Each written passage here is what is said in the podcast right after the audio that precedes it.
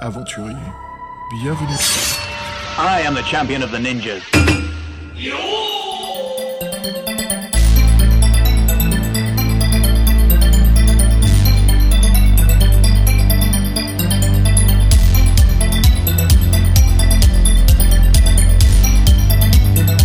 Hey, salut les aventuriers et bienvenue à un nouvel épisode du podcast dont vous êtes le héros comme d'habitude, ici Xavier et avec mon acolyte comme d'habitude, mon, deuxième D6, hein. salut Fred Salut Xav, salut les auditeurs, euh, bien content de vous retrouver. Et, euh, C'est vrai que pour ceux, qui savent qui suivent cette série, avec intérêt, nous on, aime bien euh, la voix du tigre, donc là on avance. C'est une série qu'on reprend et qu'on reprend avec toute patate. Et moi je suis bien content de me remettre dans la peau du ninja.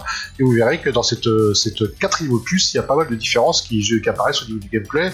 Et moi je trouve que c'est déjà une bonne idée. Voilà, je m'arrête là pour l'instant, mais vous verrez, je suis très enthousiaste. J'espère que à la fin de ce podcast, vous serez aussi enthousiaste que nous, parce que là, je suis bien content de d'avoir euh, d'avoir oui d'avoir continué cette série, d'être tombé sur le bouquin. Voilà. Morceaux, c'est pas un éclair brisé parce que c'est plutôt une dent du tigre que t'as mis à tout le monde là. Ah ouais, comme, comme voilà, vous avez bien entendu les auditeurs avec Fred annoncé. Donc on est de retour dans l'univers d'Orb hein, et voilà, nous voici donc euh, avec le quatrième volume de La Voix du Tigre qui s'intitule Le Grand Maître d'Irsmoon. Alors euh, Fred, comment ça se passe toi? Là ça y est, on est en automne, on est, on est lancé pour la grande saison d'Halloween, on est en plein octobre. Et euh, donc on a un épisode spécial qui arrivera un peu plus tard dans le mois. Oui, où je m'attends à me faire étriper une seconde fois. Et là, euh, par mes propres choix, donc ce sera peut-être différent. Cette fois tu seras là avec nous, voilà. Donc euh, vous l'aurez bien compris, on, on aura donc euh, Jean-Michel en invité en tant que maître du jeu. Et donc voilà, on vous réserve une petite surprise qui sera donc une nouvelle, un nouvel épisode de notre méta jeu de rôle où nous jouons nous-mêmes à la chasse euh, des livres-jeux qui, disons, sont très particuliers euh, dans le domaine de l'horreur cosmique. On n'en dit pas plus, hein, on verra d'ici là, on espère en tout cas que ça vous plaira. Alors Fred, yo mec, euh, courrier des lecteurs. Donc nous avons reçu un courrier d'Étienne. Salut Étienne, voilà, qui est toujours en pèlerinage à travers l'Amérique du Sud et qui pour lui, bah, le grand maître d'Irsmoon, c'est un livre-jeu qui est très important pour lui. Hein, D'ailleurs Fred, euh, ça touche parce que euh, disons que c'est pas n'importe qui qui lui a offert.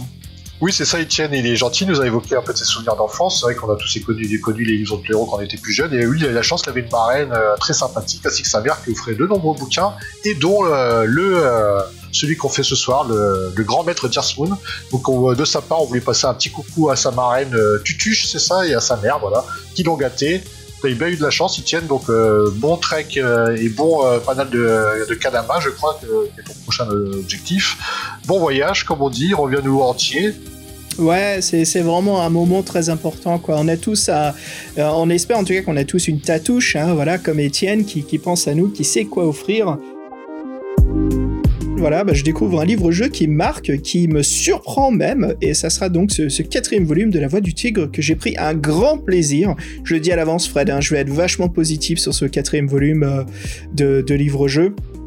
J'ai été euh, vraiment étonné sur euh, l'innovation que, proposait le livre-jeu et aussi euh, en montrant bien en exemple que tout est possible, tout type de jeu, ça marche, que c'est pas une pénurie ni un problème euh, de comment dire qu'on soit retenu parce que c'est un livre. Non, tout, tout type de, de système de jeu est possible. Vous allez donc voir de quoi on va parler, les auditeurs. Pour ceux qui le savent, voilà, on parle bien bien sûr de, de simulation carrément. hein. on change tout de tout domaine, de passant de. Bon, il y aura toujours de l'aventure et quand je veux dire simulation, bah, c'est que nous allons donc être rois. Allons régner dans la chambre de l'étoile, voilà, avec euh, bah, nos, nos conseillers. On va bien s'éclater, c'est assez cool. Euh, Fred, c'est marrant, mais parlons vite fait du titre, parce qu'en France, euh, il n'y a pas eu autant d'amusement sur la traduction des fameux livres de la saga de la Voix du Tigre. Alors pour ceux qui les connaissent, en- en- connaissent pas du tout les titres en anglais, c'est euh, souvent euh, un seul euh, un seul mot quoi. Donc celui-ci c'était Overlord. Et en France, voilà, on a toujours des titres un peu plus longuets. hein, donc le grand maître d'Irsmoon. Fred, il y a aussi ça a toujours été simplifié dans d'autres pays. Par exemple, en Italie, c'était quoi? C'était. T'arriveras à le prononcer, toi? Signore Supremo. Signore Supremo, c'est pas mal ça. Ensuite, c'est Ar euh, HKE Ascari. Espagnol Non, suédois, Gran c'est- c'est- Señor. Ah oui, et puis tu vas dire qu'Ascari c'est en suédois, c'est pas. Toi, je suis bête, c'est du suédois, c'est pas en espagnol. Bah oui. Bref. Non, espagnol, c'est c'est Gran Señor. Et puis, bien sûr, pour la version bulgare, holy fuck, je savais même pas. Vas-y, bulgare, tu me le fais le test là? Euh, Flasteline. Bon, c'est peut-être pas totalement bah, C'est ça. pas mal ça. Ah, voilà. Allez, bah, ça nous amène à plonger donc en 1986. Voilà, le moment où ce livre est donc sorti. Allez, on retourne un petit peu, euh, on retourne dans la DeLorean. On va faire un petit tour en arrière. Fred, euh, qu'est-ce qu'on pourrait parler comme sujet de pop culture histoire de se plonger un peu dans les années, bah, dans, en 86 Bah, c'est vrai qu'en 86, euh, bon, faut vraiment remplacer euh, dans l'époque, et c'est vrai que nous on aime beaucoup parler de musique, donc on va vraiment parler du, du tube euh, qui avait cartonné, qui avait cartonné aussi grâce à son clip. C'est pas, pas que c'était une nouveauté, mais euh, quand le clip marche, c'est encore mieux. Pour ceux qui s'en doutent, c'est un, mélange- en rotoscopie qui mélangeait dessin et dessin et film. En fait, c'est le fameux clip de euh, AA euh, Take On Me. C'est vrai que le, clip il était juste ouf. Quoi. Et encore maintenant, moi, quand je le vois, je suis bluffé. Hein. Cette technique-là de la rotoscopie, je trouve ça, je trouve ça assez bluffant. Et quand c'est bien utilisé, euh, que ça mélange euh, en plus. euh, ça mélange vraiment réalité et, songe, je trouve vraiment que c'est un truc qui matchait. Puis les mecs étaient au top, quoi. Je veux dire, les coupes des mecs de AA, quoi, on voulait tous les avoir. Je sais pas comment on doit appeler ça, une banane scandinave. Ouais, bah c'est ça, c'était la classe. Hein. Ça, on était Duran Duran, on était Flock of Seagulls ou Aha. hein. C'était, c'était cette fameuse mode euh, années 80. Euh, Fred, tu fais bien le dire. En effet, clip euh, inoubliable. Je dirais même que ces fameuses notes de, de, de synthé, hein, pareil, qui restent dans la tête. Euh, si je te demande de les imiter en deux secondes, vas-y, hein, éclate-toi.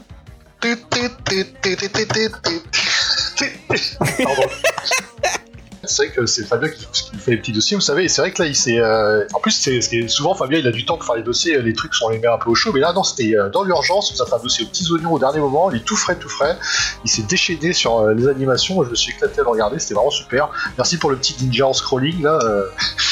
Je crois qu'il il nous a mis une animation qui est marrante. C'est un, un- un Ah, daron qui sort euh, ah, avec tape- son taper dentier, le- là. la poussière. Non, ouais, mais il y a aussi le mec qui sort dans le jardin euh, dépoussiérer son tapis, il tape dessus, il y a un ninja qui tombe Ah du oui, tapis. exact. quoi. il sort d'où ce ninja, il était, il était vraiment bien caché. hein. Mais voilà, quoi. Bah écoute, vas-y, je, je mets le vinyle en arrière-plan. Et puis voilà, ça va nous permettre justement, bah, Fred, de, de sauter direct dans le roman Le Grand Maître d'Irsmoon. Ninja,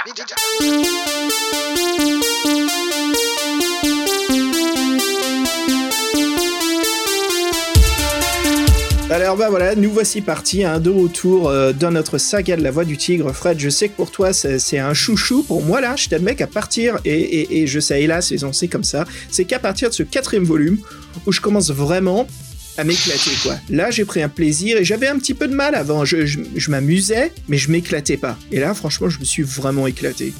Euh, et euh, bien sûr, comme on fait comme d'habitude, parlons d'abord de la couverture, hein, ce qui nous amène donc à discuter de Bob Harvey. Fred, parle-moi un petit peu de Bob Harvey.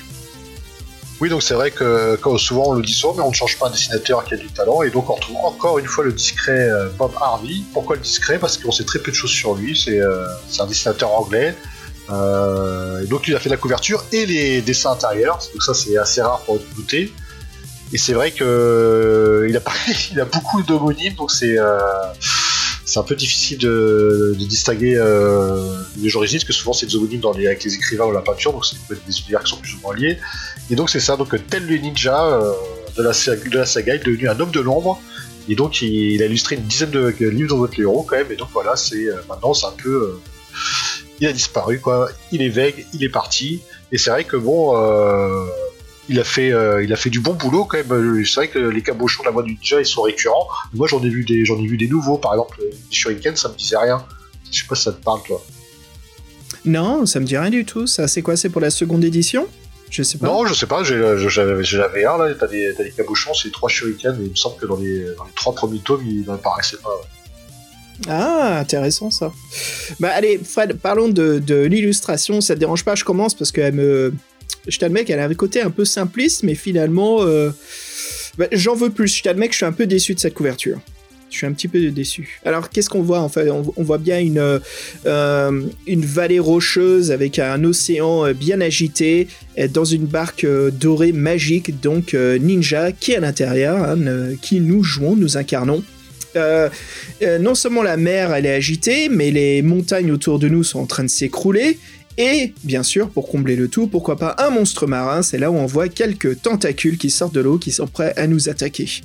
Euh, on joue beaucoup sur les couleurs dorées, avec un arrière-plan, un ciel euh, couchant, levant, un ciel bien en feu, avec euh, cette barquette jaune qui émet même, enfin dorée, qui met même une lumière, une réflexion sur, la peau des tentacules du monstre.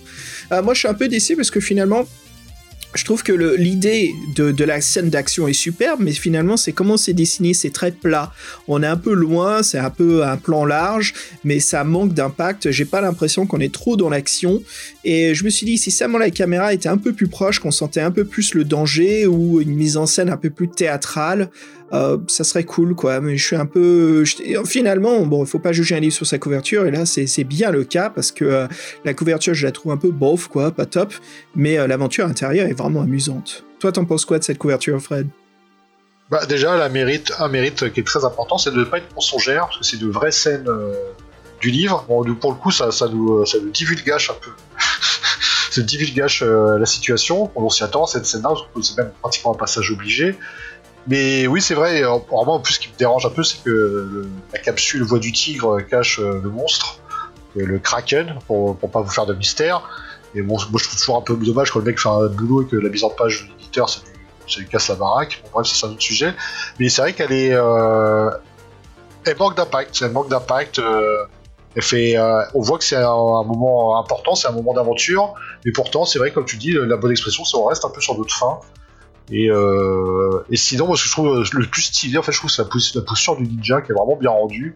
Et euh, en fait, euh, je me souvenais euh, qu'on nous dit, euh, on avait, on a parlé de la voix du tigre et donc Etienne, encore une fois, lui, qui lui l'avait fait, nous avait un peu parlé de son sentiment. Il nous disait qu'on était de moins en moins ninja, c'est un peu le sentiment qu'on avait eu dans la dernière aventure, troisième, on se sentait moins ninja. Et quand j'ai vu cette, cette posture du ninja, je fais ah, je sais quand même qu'en moi, à un moment ou à un autre, je vais, ça va être euh, la voix du tigre avec ce que je connais et euh, ça, m'a quand même donné une indication. J'étais content. Après, qui était purement, euh, ça se trouve, qui était imaginatoire, mais j'ai dit tiens, je pense que quand même, euh, ça va rester dans le côté, euh, il va y avoir une phase euh, où nos talents d'aventurier, il va, va y avoir un côté épique qui va faire que je vais jouer vraiment jouer mon personnage euh, comme je comme j'ai l'habitude.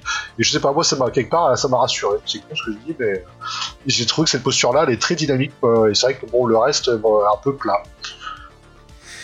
Fred, c'est plus tard, en 2014, que ressortira donc une nouvelle édition euh, de cette couverture, de ce roman, hein, donc le, grand maître d'Irsmoon, voilà, qui est donc paru en édition grand format, colorisé, et donc euh, cartonné aux éditions Megara. Alors cette sortie sera réalisée euh, grâce à une campagne de crowdfunding qui sera donc euh, réussite. Et donc il y aura trois illustrateurs qui, qui auront participé à la création de cette œuvre. Euh, enfin, le, comment dire, un, un sorte de reboot, comme on dit, une réédition. voilà, donc il y aura Sébastien Brunet, euh, Mylène Villeneuve et donc Ozen. Et puis on peut dire que oui, là au moins c'est un Kickstarter qui a livré une œuvre. Ça c'est bien pour eux. Je suis content pour ces investisseurs-là. Dommage, moi j'ai pas eu cette chance-là avec Megara. Bref, Fred, Oui, bah, ce qui nous amène à nous reconcentrer euh, sur, euh, sur une personne qui a beaucoup de talent, qui est, euh, est l'auteur, les, auteurs, et le principal qui est Mark Smith. Je sais que tu l'aimes beaucoup, Mark Smith, Xav. Alors Mark Smith, c'est un Anglais, voilà, on sait très peu de choses sur lui, hein, ses interviews sont rarissimes. Alors il est d'origine hongroise, voilà, il a fait des études de psychologie. C'est là justement qu'il rencontre Jamie Thompson, avec qui il joue à des, des jeux de rôle, hein, des classiques, des donjons et dragons et autres. Et les deux hommes donc euh, deviennent très proches et décident d'écrire des livres-jeux. Alors euh, bien sûr, les livres-jeux qui s'intituleront les meilleurs livres-jeux du monde, disent-ils. C'est ainsi que naissent les livres de la voix du tigre. Écoute, ce sont, leurs- ce sont leurs œuvres, autant se complimenter eux-mêmes, hein, parce que c'est pas quelqu'un d'autre qui va leur balancer des, des fleurs aussi magnifiques. Hein. Puis pourquoi pas, c'est quand même bien ce qu'ils ont créé. Ah Alors, oui, Mark Smith, euh, bien, hein. Ouais, ouais, c'est bien quoi. Après, les meilleurs livres-jeux du monde.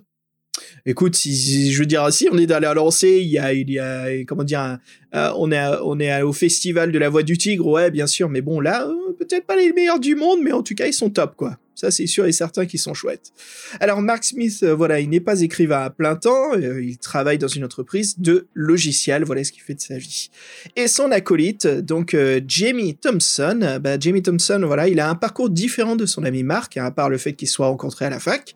Il est anglais lui aussi. Voilà, après ses études en sciences politiques euh, qui lui ont, qui n'ont pas du tout plu, il décide de se consacrer dans les domaines de l'écriture. voilà, surtout du livre et le livre-jeu qui le passionne. Et et quand il était gamin, en fait, euh, il voulait être cascadeur pour des films.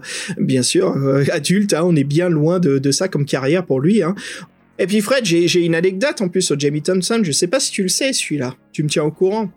Mais est-ce que tu savais que les petits dessins euh, qu'on trouve à l'intérieur du livre, hein, qui montrent les techniques de combat hein, du ninja, euh, donc qui sont au début de chaque euh, roman, c'est l'éditeur anglais Night Books à l'époque, voilà, qui, suggéra l'idée à Jamie, voilà, qui lui dit, écoute, vas-y, ça serait cool qu'on voit ces techniques, c'est assez amusant. Marc, il savait pas du tout dessiner, Jamie non plus, mais bon, voilà, il griffonnait sur le dos d'une enveloppe des petits bonshommes, faisant voilà ses poses de combat. Et les voilà, quoi. Ce sont bien les illustrations de Jamie Thompson qu'on voit quand on parle de la morsure, euh, la, morsure, la morsure du cobra, euh, l'éclair brisé, le cheval ailé, ou bien sûr la technique préférée de Fred. Les dents du tigre.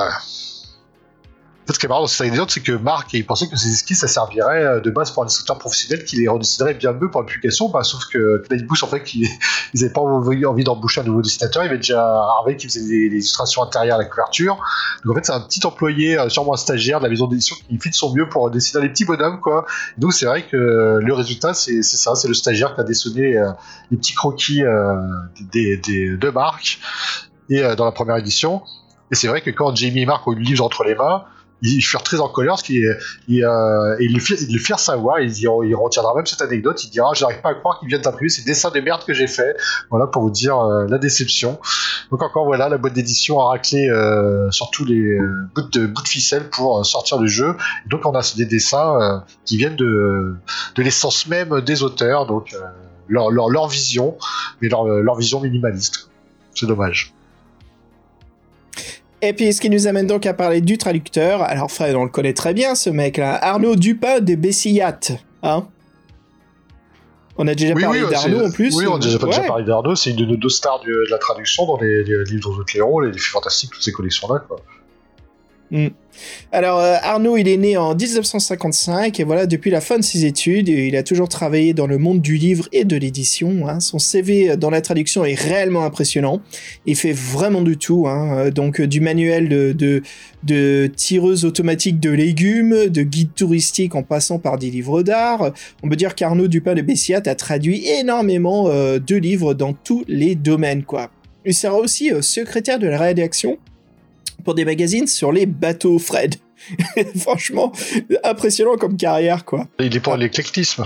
Ouais, complètement. ouais. Euh, il est toujours actif à ce jour. Voilà, il continue d'exercer. Et puis, euh, donc, il avait 31 ans euh, quand il a traduit cette nouvelle histoire de la voix du tigre. Et donc, nous voici repartis dans, dans le monde d'Orbe. Fred, tu nous fais un petit synopsis histoire de se mettre dans, la, dans le monde, dans les- dans l'ambiance. Oui, donc le, petit cytosif qui va bien, qui dormait euh, l'histoire en tête, c'est vrai. Donc euh, après un puissant conflit, on nous avons renversé l'usurpateur qui s'autoproclamait roi d'Irsmund.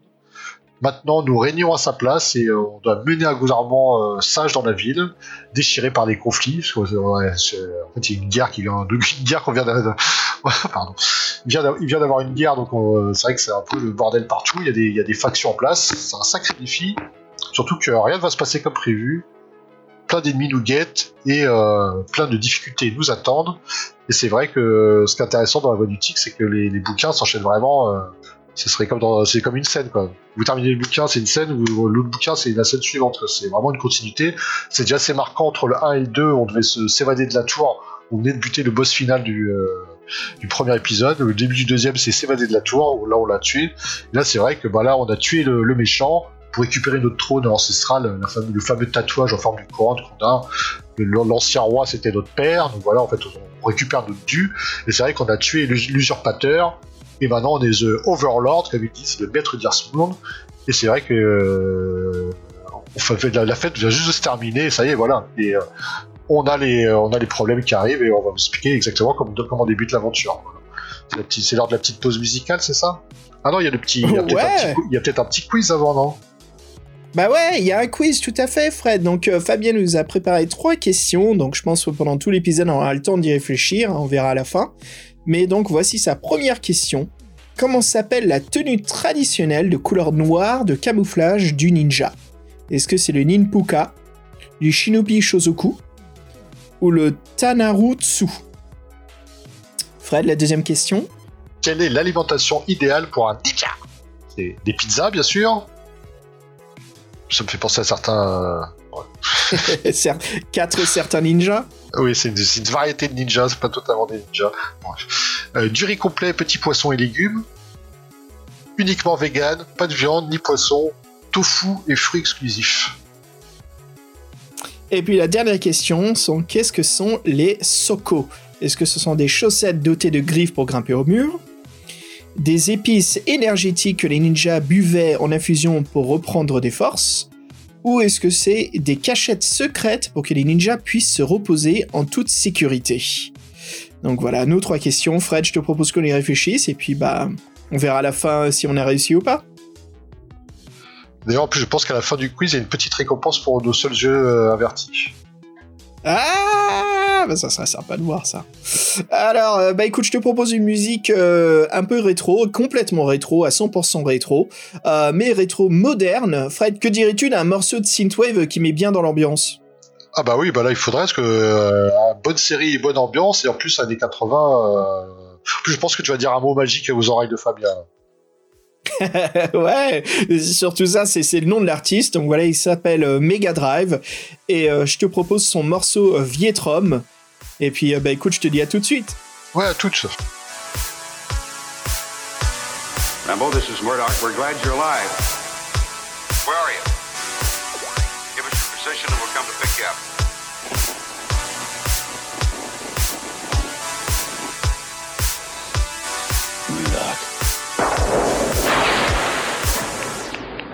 I'm coming to get you.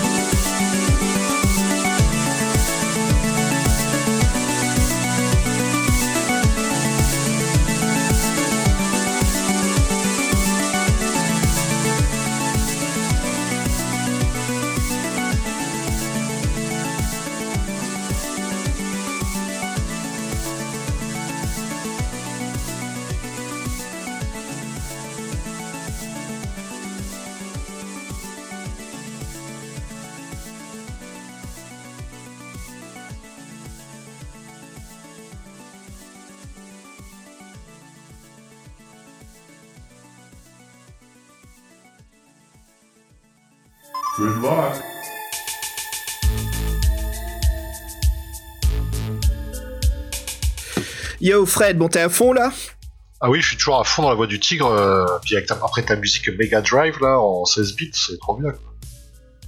cool. Ah, c'était ça, quoi, histoire de se mettre bien dans l'ambiance années 80. Normalement, je fais toujours un petit peu de Jupiter 8, mais là, je vais en profiter, je vais en mettre en arrière-plan pour continuer à baigner euh, dans la sauce ninja pour être à fond dedans.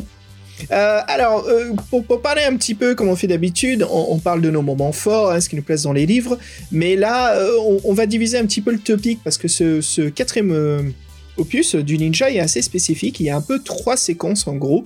La première, donc en chronologique, c'est un peu la séquence où on est donc Overlord, hein, nous sommes seigneurs de de. Earthmoon.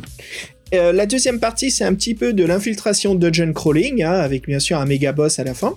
Et la troisième partie, bah, je disais à Fred justement à l'instant en tête, hein, j'ai l'impression d'être dans un défi fantastique. Donc c'est un peu plus de l'aventure, euh, complément même du jeu de rôle, quoi, très très différent. Donc Fred, je te propose de, de- de commencer de parler justement de, de ce début de l'aventure, euh, ce qui se passe. Donc nous sommes. Euh, le- la première chose à dire déjà pour, ceux qui ne connaissent pas le livre, qu'est-ce qui se passe? Bah, Nous sommes seigneurs et donc il va falloir construire notre conseil. Voilà, ce sont nos, nos premières tâches à appliquer. Et donc nous pouvons construire notre conseil de 4 conseillers sur 8. Allez Fred, on les fait dans l'ordre. Donc le premier candidat qui se propose à nous, c'est le surintendant, donc l'adorateur Nenémésis. Donc c'est celui qui a administré la cité sous le règne de l'usurpateur. Euh, va te faire j'ai envie de dire? Bah euh, oui, en fait, sachant que Nemesis, c'est un peu le dieu qui nous a fait chier dans la précédente aventure, parce que c'est eux qui contrôlaient la ville. Après, euh, lui, c'était c'est juste le surintendant. Euh, après, deuxième candidat, on a Force Gwyneth, c'est le nom si particulier. Et c'est elle, c'est la grande prêtresse du temple de Dama. Et bon, normalement, si vous avez fait l'aventure précédente, il y a de fortes chances que euh, ça soit une alliée maintenant. Et c'est vrai qu'elle, en fait, historiquement, c'était une alliée de notre père. Et en gros, il s'occupe des défenses de la cité. Le troisième candidat, c'est le Salral de Goldspiel, hein, donc euh, Goldspiel bouche d'argent, le marchand, celui qui nous a dit Eh, t'inquiète pas, moi je vais m'occuper de toi, je vais te mettre, euh, je vais, je vais te donner, Je vais- je vais comment te je vais te donner plein de thunes. Je vais te mettre bien, puis après je me sauve quoi, comme ça j'ai pas besoin de te mettre bien, je garde toute la thune. Ouais, et puis surtout, je te fais, je te fais attaquer par un loup-garou qui est mort. Et puis, euh, Ah ouais, ça. Oui, après on a un quatrième candidat qui est le démagogue, l'orateur, celui que, le, qui a le peuple, le peuple dans sa poche. Et donc lui c'est pareil, il y a de fortes chances que dans la précédente aventure vous l'ayez rencontré. Et c'est quand même un, plutôt un allié car des cas qui vous a sûrement aidé, parce que quand vous mettez le peuple dans votre botte, bah, c'est plus facile pour faire une révolution, tout le monde le sait. Donc voilà, lui c'est sûrement aussi un allié de notre précédente aventure. Sachant qu'après on peut, vous pouvez débuter la voie du tigre sur cette histoire-là et euh, vous ferez vos propres choix. De toute façon, nous on vous dira, mais avait fait on avait fait un petit truc comme avec Xavier. On, a voulu faire des choix différents. Donc cinquième candidat, c'est qui? Ah, le cinquième, c'est Gristache, donc le grand prêtre du temple d'Avatar. Avatar. L'un des. Avatar, l'un des temples. Donc il y avait bien sûr plusieurs temples euh, dans, dans ville, et donc ouais. voilà, c'était le, le leader du temple d'Avatar. Et en parlant d'un autre temple, Fred, le plus suspicieux du lot, je dirais. Oui, donc c'était euh, c'était le, le temple de Némésis. Donc là, on a Perdigan, la prêtresse de Némésis. En fait, c'est la chef des agents secrets de l'usurpateur, une maîtresse espionne, donc une euh, une lame dans son fourreau, quoi. Et donc bon, c'est un candidat euh, au conseil. Et c'est sûr que le dernier candidat, on a un septième candidat, pardon. Ouais, alors euh, bien sûr un autre temple qui était un peu chaud-froid avec nous, plutôt écoute si tu crèves on en profite quoi, parce que voilà on sait qu'on peut s'enrichir. C'est Solstice, voilà le grand prêtre du temple du temps. Voilà, moi j'étais pas chaud du tout avec eux dans la précédente aventure. Je me souviens que c'était un peu. euh, c'est un peu la Suisse, quoi. On- n'intervient pas, nous on est au-dessus de tout. euh, De toute façon, le temps euh, dirige tout. Donc euh, nous là, c'est euh, là vous c'est un grain de poussière dans notre grande euh, grande euh, quête de mysticisme. Donc en fait, ils s'intéressent à rien. Surtout pas des, affaires terrestres. C'est c'est c'est genre on en profite quoi, on verra ce qui se passe, mais on, grattera euh, là où il faut quoi, quand c'est à notre avantage. Et puis bien sûr, euh, ça fait du bien de parler au moins d'un bon temple, enfin un autre temple dans le lot qui qui nous veut du bien, hein, qui est donc notre huitième candidat, Fred. Oui, Parsifal, euh, suprême grand maître, du temple Kwon, et c'est lui qui nous a dit un peu euh, comment fonctionner, qu'on devait lire nos candidats. Donc il, il- en fait, il nous, euh, c'est lui qui nous présente les candidats, et donc à la fin il se présente et euh, huitième candidat, moi-même, c'est dire que je me présente. Donc ça c'est assez marrant. Donc c'est vrai que donc là, euh, en fait, on les rencontre dans cet ordre-là. Donc en fait, il y a huit candidats et quatre places. Et donc, sachant que vous allez faire des déçus. Et donc, c'est vrai que si vous avez fait l'aventure précédente et en, et en, regardant un peu le petit gré des personnages, il y a des choix qui s'imposent un peu tout de suite, qui sont un peu des, choix d'alliés. Mais c'est vrai qu'on peut faire un peu tout ce qu'on veut. Et nous, on a décidé de faire un peu les choses différemment. Donc toi, t'as as décidé de prendre qui alors? Ah, Justement, donc on a, changé, euh, on a parlé avec Fred pour, pour parler justement avec vous, les auditeurs, bah, ce qui s'est passé dans notre aventure. Donc écoute, dans mon côté, Fred, euh, j'ai pris Force Gwyneth, bien sûr, hein, dans, en tant que conseillère dans ma chambre. Euh, comment ça s'appelle? C'est la chambre de l'étoile, c'est ça hein, Oui, la chambre de l'étoile. La chambre de l'étoile. Alors c'est un nom comme ça parce que c'est une chambre avec un plafond en, dôme entièrement noir où sont peints des étoiles. Donc la chambre de l'étoile. Alors Force Gwyneth. Après j'ai pris euh, l'orateur du peuple, hein, le démagogue, suivi après par euh, euh, Gristache donc le grand prêtre du temple d'Avatar, qui était plutôt de notre côté, qui était assez cool. Et puis en dernier, bah, j'ai pas pu m'empêcher, mais j'ai pris bien sûr Parsifal, qui est donc le suprême grand maître du temple de Kwon. Hein. Donc c'est à dire bah, notre comment dire notre croyance dans l'univers du ninja quoi. Donc voilà, c'était c'était ma mon équipe, hein, Force Gwyneth, le démagogue, euh, Gristache et Parsifal. Et toi, Fred? Bah en fait moi je trouve qu'il y a deux choix qui s'imposent surtout si on a fait l'aventure précédente qui sont donc euh, Gwyneth, euh, la, palache et le, démagogue, l'orateur qu'a parce que c'est grâce au peuple et au palache que on a pu s'imposer. Bon, je trouve que c'était. en fait, en plus, Force Gwyneth, je crois que tu es pratiquement obligé de l'apprendre. Si tu l'apprends pas, les choses, les choses se compliquent rapidement. Ouais, ce qui m'a étonné finalement, c'est quand on a Force Gwyneth, j'ai l'impression que c'est notre, euh, c'est un peu notre carte Joker à travers les choix. Alors au, total, il y aura donc quatre grands choix à faire en tant que dirigeant de Moon. Et euh, Force Gwyneth, à chaque fois, j'ai trouvé qu'elle était euh, pas imposante, mais son choix semblait être celui qui était complètement raisonnable, qui allait nous aider complètement, quoi, 100%. Ah, moi, je, trouve que on en reparlera plus tard. Mais donc ouais, donc moi j'ai pris ces deux-là parce que c'est vrai que bon, par rapport à l'historique de la des précédentes missions, euh, moralement j'avais du mal à pas les prendre. Et c'est vrai qu'après, moi j'ai décidé bon, bon quand t'as pris, tu m'as dit que t'avais pris tous les good guys, bon je vais, je vais faire euh, le Machiavel, dire euh, garde tes ennemis auprès de toi. Donc moi j'ai pris le surintendant. Puis bon, surintendant, il avait l'habitude d'administrer la cité, donc on va dire c'est le meilleur, c'est son meilleur successeur possible quoi. Mais bon, bien sûr après c'est un mec de Nemesis, donc il faut quand même les, en plus comme ça tu gardes sous les yeux. Et donc j'ai pris Solstice, le mec du temps, le les, mecs qui, n'ont pas trop aidé non plus. Comme ça, je les avais, je les avais à l'œil, euh, j'écoutais leur avis, donc je savais en gros euh, des fois ce qu'il ne fallait pas faire. Mais après, euh, bon, j'en parlerai. En fait, pour, pour me marier, une fois, j'avais même pris dans mon premier conseil, j'avais pris la maîtresse espionne. Alors, ce qui en fait, ce qu'il faut savoir, c'est qu'en fait, Perdigan, ouais. Ouais, il y, a une, y a une petite notion dans, dans cette, la, la côté simulation, en fait, parce qu'on a des points de popularité et on a un budget et en fait, euh, selon vos actions, vous pouvez gagner ou perdre des points de popularité. Et à la fin, quand vient le, temps du budget, bah, si vous avez plus de sous, euh, ça va se passer pour vous. Donc là, c'est vrai que je m'en souviens, ça m'a fait marrer, parce que de choisir la maîtresse espionne, parce que le conseil, euh, tout le monde est là, tout le monde vous attend, vous recevez tout le monde, mais tout le monde assiste, quoi. C'est, c'est, le roi est là, quoi. Et donc, en fait, il y a des réactions et les gens ils réagissent déjà à vos, choix. Donc si vous prenez la maîtresse espion par exemple, vous pouvez perdre direct deux points de popularité. Parce que les, espions, bah, en fait, ils étaient un seul usurpateur et c'est eux qui, étaient un peu le, responsable, le responsable de la terreur. Donc voilà, donc euh, c'est vrai que cette partie-là est très intéressante. c'est vraiment rien que la, séquence de choix de, qui on veut dans notre euh, chambre de l'étoile sont vraiment intéressantes parce que dans ma partie, toi t'as pris le surintendant, moi j'ai refusé, et le surintendant, tout de suite, qu'est-ce qui s'est passé? Bah, euh, il, euh, il, me menace de mort avant de partir de la salle, et moi je dis oula, ça va pas se passer comme ça, je lance un shuriken sur lui, carrément, c'est moi qui commence la baston. Mais bon, on peut dire qu'il vient de me menacer de mort. Hein. Euh, et qu'est-ce qui se passe? Bah, le, le, shuriken se plante dans son épaule. Et donc il se retourne et euh, là justement il applique sa menace. Euh, il m'attaque avec une sorte de de, euh, de, la magie qui invoque une flamme purificatrice. Hein, c'est ce qui ça s'appelait comme ça. ce sont des flammes argentées qui, qui, foncent vers nous. Et là je me suis dit il est temps justement de, de, de prouver que je suis le seigneur de ces terres. Au lieu d'esquiver, de commencer à l'attaque, j'ordonne et qui cesse immédiatement. Et euh, ça marche en fait. Ça l'impressionne et je crois qu'il comprend tout de suite euh, qui c'est le chef ici. Et après, je leur donne est-ce qu'on le mette au cachot quoi? Je le laisse pas euh, partir comme un comme un prince quoi. C'est fini pour lui. Mais j'ai trouvé ça sympa qu'il y avait des conséquences au fait qu'on refuse certaines personnes. Toi, Ah oui, t'as une séquence oui, comme ça?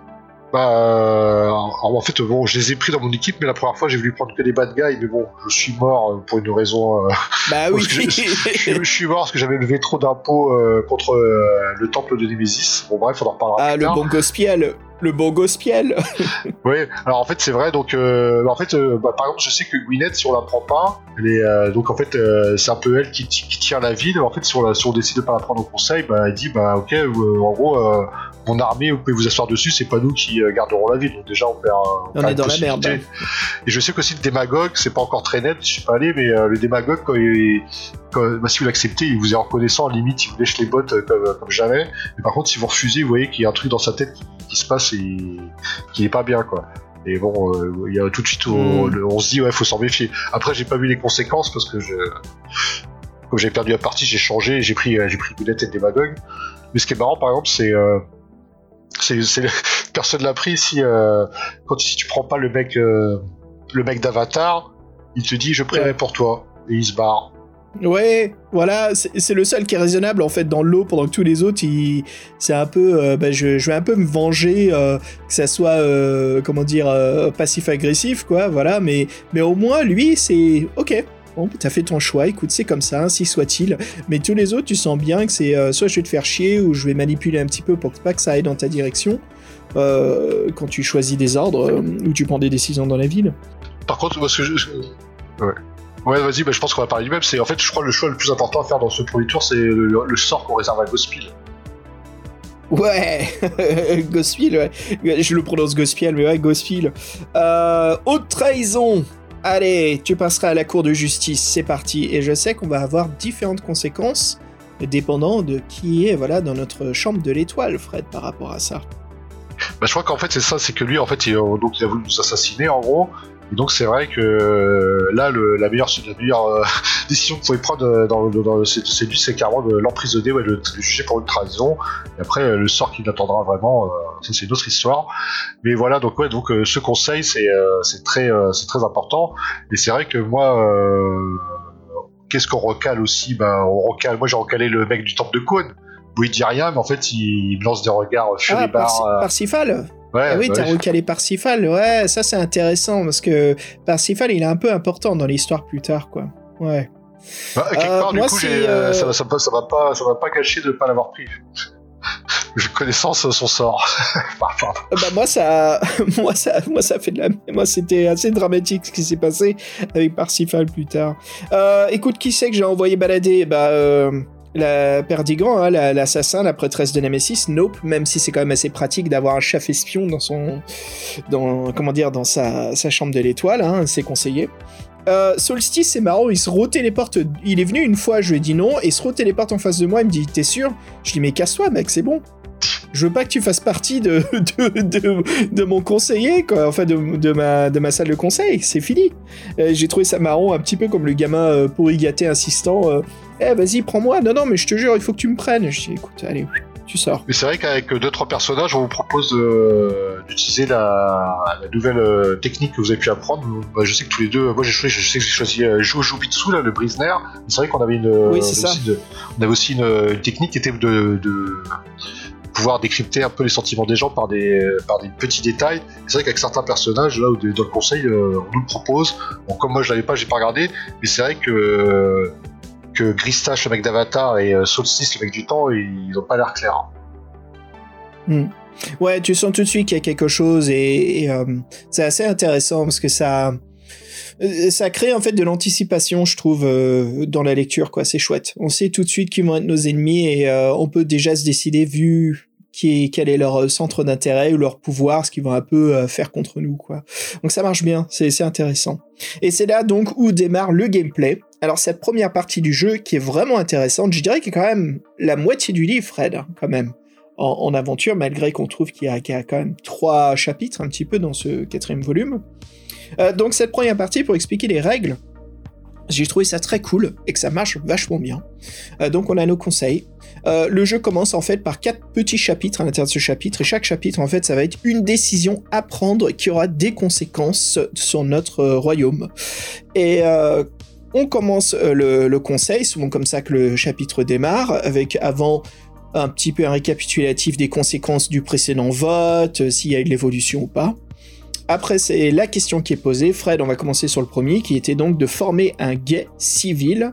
Donc il faut choisir bien sûr donc qui va un peu euh, vérifier les rues, euh, que tout soit en ordre. Donc on a plusieurs choix dépendant qui est avec nous dans notre équipe. Hein.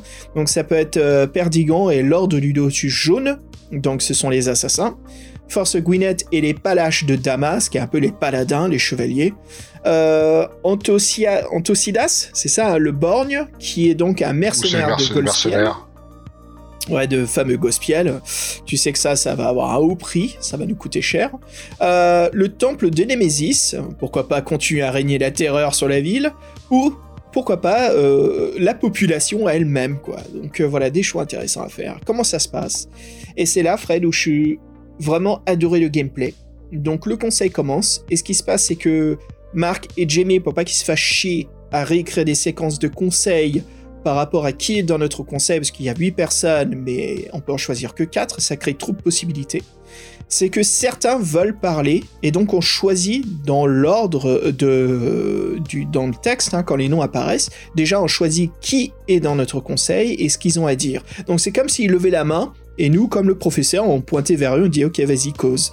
Donc j'ai trouvé ça très bien fait, où ça les évite, comme je disais juste avant, voilà, de créer plusieurs euh, séquences de conseils en dépendant de qui est avec nous.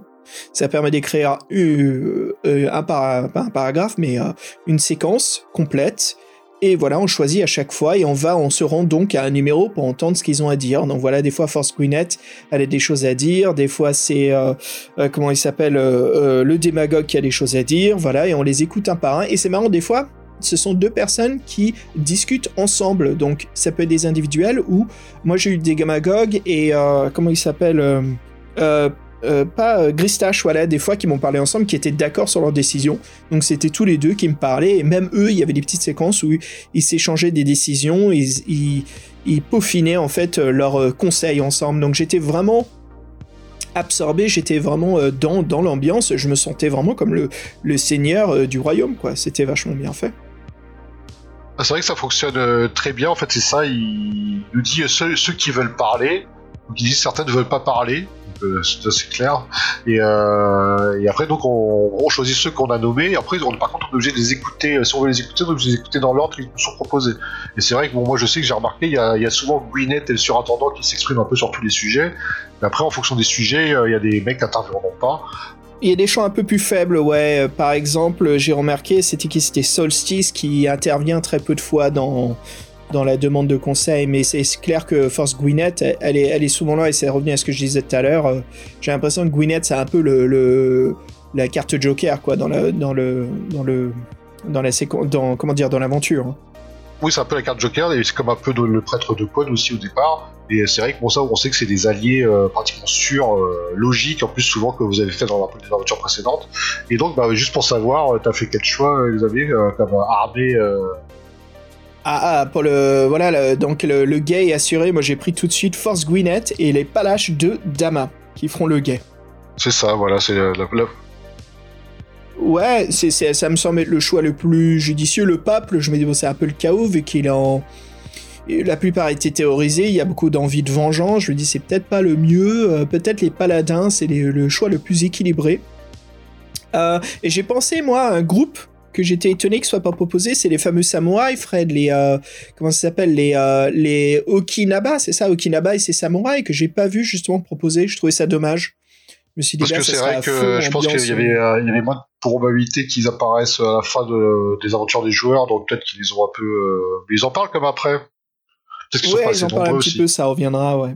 Alors, ce qui est sympa, si on choisit euh, Force Gwyneth et ses palaches de Dama, c'est que euh, elle euh, nous dit justement, elle sait qu'on a du mal avec les caisses, hein, qu'il n'y a plus beaucoup de thunes, que la plupart des, des, précédents conseillers sont partis quasiment avec tout, ou il reste quasiment que dalle parce que l'usurpateur a quasiment tout gardé pour lui, ou Attention, le temple de Némésis, bien sûr, qui a gardé, qui paye le moins de taxes possible. Donc elle nous dit justement qu'ils peuvent être exempts de taxes. Elle, elle nous dit en gros, ils sont assez blindés en thunes, donc ils peuvent se payer eux-mêmes, ils peuvent se rémunérer. Et donc voilà, c'est au cas où on est dans la galère et on peut pas leur payer leurs taxes, euh, eux ils s'en occupent. Donc j'ai trouvé Non, ça c'est sympa. euh, c'est un peu plus euh, c'est un peu plus c'est un peu plus coercitif que ça. C'est-à-dire que maintenant en fait on peut plus on peut plus les taxer. Si quelqu'un nous fait des propositions Oui, de voilà, taxer c'est des ça, impôts, c'est on peut plus les taxer. Donc en fait On elle peut nous plus les taxer, ils sont exempts de taxes, ouais. mais elle nous aide, mais ils sont exempts de taxes. Donc c'est quand même et en fait là on a plus de choix. C'est dès qu'on l'a pris, et dès que si elle fait partie du conseil et qu'on l'a pris euh, truc de ce c'est euh, c'est un truc automatique. Bon après euh, au, départ de l'aventure on se dit bah oui c'est cool c'est normal quoi. Mais bon ça peut être un choix qui peut qui peut euh, qui peut faire chier un peu plus tard. Hein. Ouais, c'est- possible. Moi, en tout cas, j'ai eu du bol, ça allait là-dessus, quoi. euh. Mais toi, Fred, t'as pris qui pour faire le gars? Ah oui, pareil, c'était le choix logique. Moi, pareil, était dans mon conseil. Euh, il s'occupait déjà plus loin à police euh, depuis que pendant le- l'entre-deux, donc euh, c'était le choix logique. Et en plus, on regarde deux points de popularité sur la chose. C'est bien. Ouais, forcément, parce qu'ils sont bien aimés, quoi. Les palaches de Dama dans la ville, donc c'est un bon choix à faire. Donc le deuxième jour, on sait, qu'il va y avoir un deuxième conseil. Mais en fait, il y a, euh, si vous avez voilà. mais si vous avez fait le choix de- d'emprisonner Gospel, le fameux marchand qui, qui a voulu nous en tuer, donc en fait, euh, il y a un messager barbare qui arrive pour- le matin pour nous porter un message. Donc, un message privé. Donc là, on a différents choix. euh, est-ce qu'on le on, reçoit Est-ce on qu'on va y balader. est-ce qu'on le voit balader Est-ce qu'on le reçoit avec, avec notre assistance Donc en gros, moi j'ai voulu le recevoir avec mon assistance et voyant mon Ah, assistance. oui, le surintendant. Ouais. Non, euh, non, même pas, c'est le page. C'est le page. Dès qu'il voit ton page. Euh, euh, Comment ça s'appelle? Ouais, pas le page, ça s'appelle le, le- notre conseiller. C'est un peu notre. euh, J'ai oublié, mais on a un secrétaire en fait qui nous suit. Et j'avais l'impression d'en- d'entendre la voix d'un tutoriel dans un jeu vidéo, quoi, qui nous expliquait un peu tout ce qui comment ça allait se passer, et comment on allait procéder. Oui, c'est ça. En fait, on a lui et nos deux gardes du corps qui nous suivent partout. Donc euh, ça fait trois personnes. Donc il a vu les trois personnes. euh, il a renoncé. C'est un barbare, euh, vraiment euh, un gros barbare euh, bien, bien dégueu, bien cicatrisé, bien violent. T'as pas trop envie de te frotter à lui, quoi. Donc en fait, moi, ce qui se passe, c'est comme j'ai, je, je connaissais pas la teneur du message, mais moi j'ai le surintendant dans mon dans mon conseil. Et là, en fait, il me dit que que le, fameux procès qui est prévu en fait est déjà truqué, que Gospel va, s'en tirer sans une égratignure et que mon notre crédit va être va s'abaisser. Donc en fait, il dit que le mieux, c'est qu'il faut mener une action forte. Et donc nous, ce qu'on décide, c'est qu'en fait, euh, on, lui dit, bah, t'as le choix entre la peine de mort ou l'exil. Et on, on saisit, tout est bien. et en fait, on l'exile, on saisit tous ses biens. Et on fait bien, parce qu'en fait, euh, il avait bien prospéré sous, euh, sous les usurpateurs. Là, on récupère 15 talents en or. Donc 15 talents en or, c'est le poids du, personne. un talent, c'est le poids d'une personne en or. Donc on a 15 fois le poids d'une personne en or. Donc là, autant vous dire, de vide, les caisses de l'État passent à pleine. Donc ça, c'était un choix euh, judicieux. Voilà. Et c'est vrai que... Ah j'ai, ouais. J'ai pas eu cette chance-là, moi, vu moi, qui était dans le conseil. Moi, il a dû passer au jugement, donc à la... au tribunal, et il a été euh, libéré, quoi. Donc, euh, je l'ai renvoyé, mais par contre, il est reparti avec tout l'or, euh, tous ses biens. Donc, je me suis retrouvé euh, un petit peu avec euh, l'estomac euh, retourné, quoi. Je me suis dit, merde, c'est pas possible, j'étais complètement dégoûté. Ah oui, procès truqué, mec, le mec il avait des, il avait des appuis partout. Voilà, c'est ça. je- Et moi, j'avais pas le surintendant comme toi euh, qui aurait pu me, comment dire, euh, faire un petit, euh, un petit pot de vin, quoi. oui, t'as pas fait un peu de vote, t'as juste, juste expliqué comment ça, comment ça marchait ici, quoi. Bah, comme quoi, non, mais l'attendant- le surintendant, moi, bon, je l'ai pris parce que c'était le bad guy, mais franchement, c'était pas un mauvais choix. Ses conseils, il était. euh, Non, c'est c'est pas hein. ça. Ouais, ouais, il est plutôt pratique à avoir. C'est bien au moins d'avoir un bad guy dans, dans la chambre de l'étoile, quoi. Le deuxième jour, Fred, il y a donc un, un autre choix à faire euh, dans- avec nos conseillers, c'est euh, qui va assurer notre sécurité rapprochée et qui seront donc nos gardes du corps. Bon, là, le choix, est quand même euh, assez évident, à part si tu veux te la péter, quoi. Bah, il y a Okinaba et les samouraïs, comme on disait tout à l'heure, là, justement, là, ils sont là. Euh, j'ai les palaches de Dama et euh, les moines de Kwon. Alors, moi, j'ai, Fred, j'ai pris les moines de Kwon, et toi? Oui, mais ils te disent les moines de Cône, euh, ils sont complètement dévoués, mais ils sont pas aussi talentueux que ceux de l'île des songes. Te disent sinon vous avez les samouraïs de d'Okinawa qui eux sont euh, une, une armée d'élite et dévoués aussi. Et donc ouais, c'est vrai que les moines de Cône, ça, euh, c'était un peu le choix logique. Et comme moi en plus j'avais euh, j'avais j'avais pas pris Parsifal dans mon conseil. En plus j'ai pas pu expliquer que voilà j'avais mon conseil de la, de la lumière qui était conseil d'étoile et puis c'était mon conseil spirituel, mon conseil de l'ombre. Mais bon. On n'a pas, pas eu le temps d'avoir une discussion. il, il- il boudait, il voulait plus me voir, il voulait, il voulait plus me voir au temple. Et donc euh, c'est ça. Donc euh, en plus oui, il y a, on doit choisir nos gardes du corps, mais aussi on doit choisir euh, l'armée. Là c'est, euh, là, il y a un gros débat là. Et donc, euh, nouveau conseil avec euh, un choix très important à faire, c'est donc qu'est-ce qu'on fait de l'armée de l'usurpateur? Donc il va falloir prendre un choix. euh, Est-ce qu'on la garde? Est-ce qu'on la dissolve? Qu'est-ce qu'on fait, Fred? Qu'est-ce que t'as pris comme décision, toi? En fait, c'est un peu plus compliqué que ça, parce qu'en fait, on te dit donc la police intérieure est fait, est fait par les palaches, et donc on, qu'est-ce qu'on fait de l'armée, sachant que l'armée, il faut des forces plus présentes, et c'est vrai qu'il y a une armée sur place qui est l'armée du usurpateur, qui est constituée euh, d'orques, euh, de choses comme ça, donc qui sont qui sont pas des orques euh, maléfiques, qui sont des orques qui se tiennent entre guillemets, qui sont capables de vivre au milieu des humains. Mais bon, voilà, donc, je pas, ils sont quand même assez nombreux, donc il y a toute cette armée qui est en place. Bah, Il y a pas mal, ouais. Il y a pas mal de démons et de, de personnes, comment dire, très, caractère très très douteux, quoi. Donc c'est un choix qui nous est demandé, qui est assez. Oui, non, surtout qu'en fait, il y, y a la menace du rift, qui est une espèce de, de faille euh, où le chaos, euh, les êtres démoniaques un peu, les elfes noirs, les trolls euh, envahissent le monde d'Orbe, et vraiment à proximité de la ville. Donc c'est vrai qu'avoir une armée, c'est une, ville qui est avec des remparts, hein. donc c'est quand même une- avoir une armée importante et disciplinée, c'est c'est important. Mais après, on sait très bien que cette armée-là était à la solde de l'usurpateur, donc on sait très bien que c'est un peu gardé. Les braises euh, qui couchent sous le feu, donc c'est un grand risque. Et c'est vrai qu'on a, plusieurs, on a plusieurs propositions qui viennent.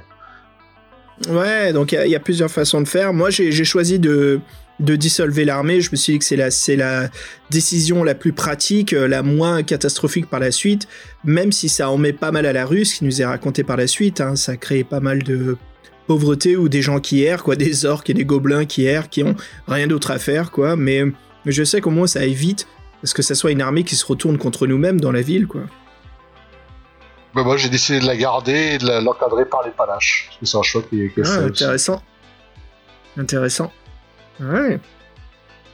Euh, et donc, euh, j'ai eu une, euh, un entretien avec Perdigan. Tu l'as eu aussi, Fred, toi? Oui, en fait, c'est ça que je voulais dire. C'est en fait, Perdigan, plus, ça sert à rien, ça sert à rien d'avoir dans son conseil, parce que de toute façon, euh, quand elle a besoin d'aller vous voir, elle vient vous voir. Bon, après, vous pouvez l'envoyer chier, entre guillemets, mais si vous l'écoutez, euh, ça sera toujours de bons conseils. Donc, franchement, entre l'intendant et, elle, euh, moi, j'étais pas trop déçu. euh, les mecs de Nemesis, c'était plutôt euh, de bons conseils. Hein.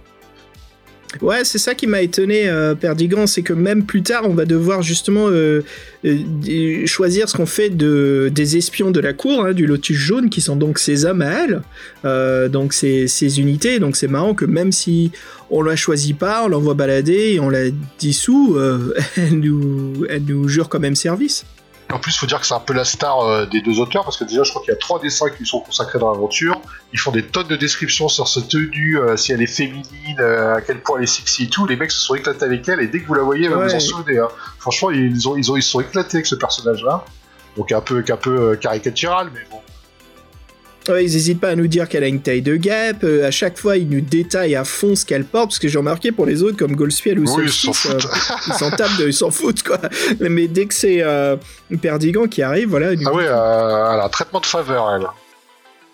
Ah ouais, elle est sympa comme personnage, quoi. Donc, euh, alors, on a un entretien, j'imagine bien, en plus, assis euh, au bureau du, du usurpateur où ça se trouve. Elle s'assoit, elle nous dit que ses espions sont revenus. Et donc, euh, euh, ils ont entendu dire que euh, notre tête a été mise à prix et qu'un certain Mandrake, donc un maître de la guilde des assassins de la lointaine cité de Wargrave, à Wargrave Abbas, va tenter de nous assassiner. Donc voilà, et bien sûr, c'est un maître du déguisement, comme tout bon ninja ou comme tout bon assassin. Donc voilà, en gros, il va falloir se méfier que les gens qui qui s'approchent de nous sont pas justement Mandrake.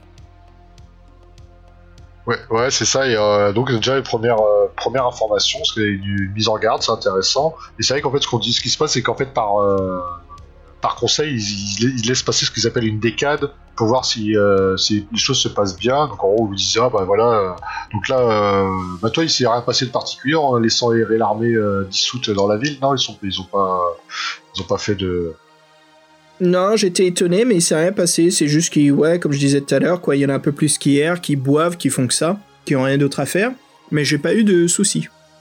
Euh, Moi, après, je trouve qu'il donc, il y a le troisième conseil qui arrive. Et donc, euh, c'est vrai que là, ça commence le matin. Ce qui est marrant, c'est qu'il y a des menaces écrites qui ont été balancées euh, près de la tour. En fait, on a le choix de, on a deux choix. On a le choix de bon, de hausser les épaules et de laisser tomber. On a le choix sinon d'arrêter 50 personnes au hasard tous les jours pour que les gens se, les gens se dénoncent. le tyran. Le tyran, Le tyran. bon, je, je, suis pas allé voir ce que ça donnait, mais bon, je pense que tu, je sais pas si ça donne sur une mort directe ou super en popularité. J'ai pas, j'ai pas essayé. Moi non plus. Moi, ce qui hein. me faisait rire, c'est aussi qu'on en a marre et on décide de partir à la chasse. Ah oui, oui. On chasse un, un gibier ou je sais pas quoi et on le tire avec un shuriken ou avec un, avec n'importe quelle arme. Et euh, derrière nous, il y a tout le monde qui applaudit. Alors je veux bien le truc un peu à la Monty Python où le mec il est là-bas avec une sulfateuse lourde, un lapin, et puis les autres qui applaudissent derrière. Un petit peu comme quoi c'est impressionnant. Je voyais bien la scène, je dis bon, on est un ninja, forcément qu'on va abattre un petit tapin quoi. C'est pas difficile pour nous. Mais surtout que dans cette partie de chat, surtout c'est qu'il y a une flèche qui siffle à nos oreilles et on sait pas si on a été pris pour cible ou Ouais. pas. donc, euh, ça, ça arrive après le troisième conseil où déjà faut survivre. Parce que le troisième conseil, c'est le plus important, c'est celui où il faut le- lever les impôts. Ouais, bonne chance là-dessus, ça va être difficile. Alors, les le point de vue des règles, c'est ça qui est intéressant. Donc, euh, alors, euh, euh, le livre nous détaille, hein, euh, là, il faut qu'on paye, tout dépend de ce qu'on a dans la caisse, mais aussi, les points de popularité vont jouer là-dessus, Fred, sur les impôts que l'on doit.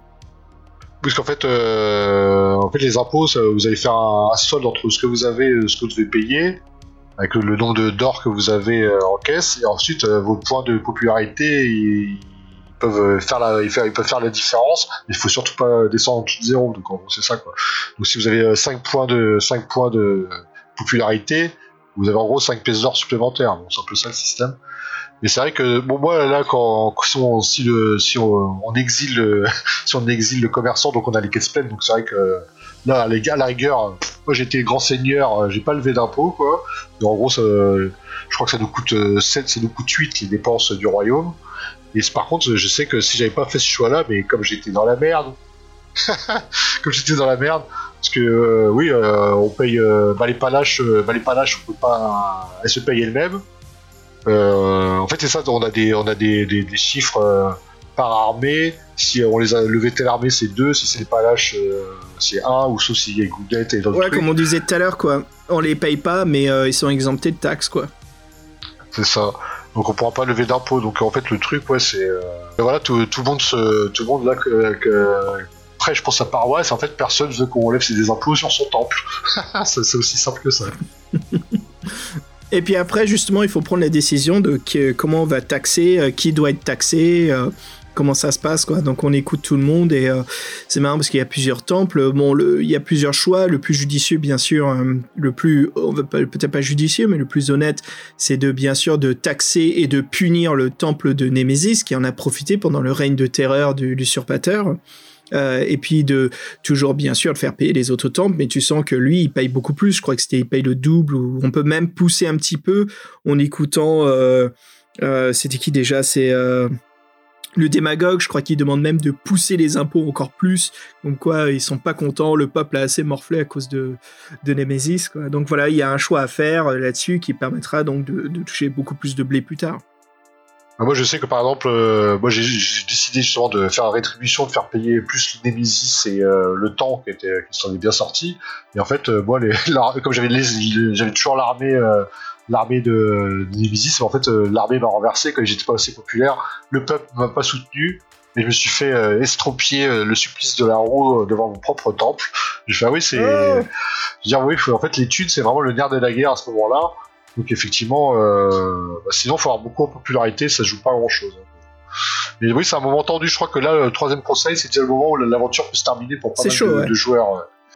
Ouais, c'est là où tu te rends compte que prendre que les good guys, euh, ça paye pas trop, hein, comme d'habitude. Hein.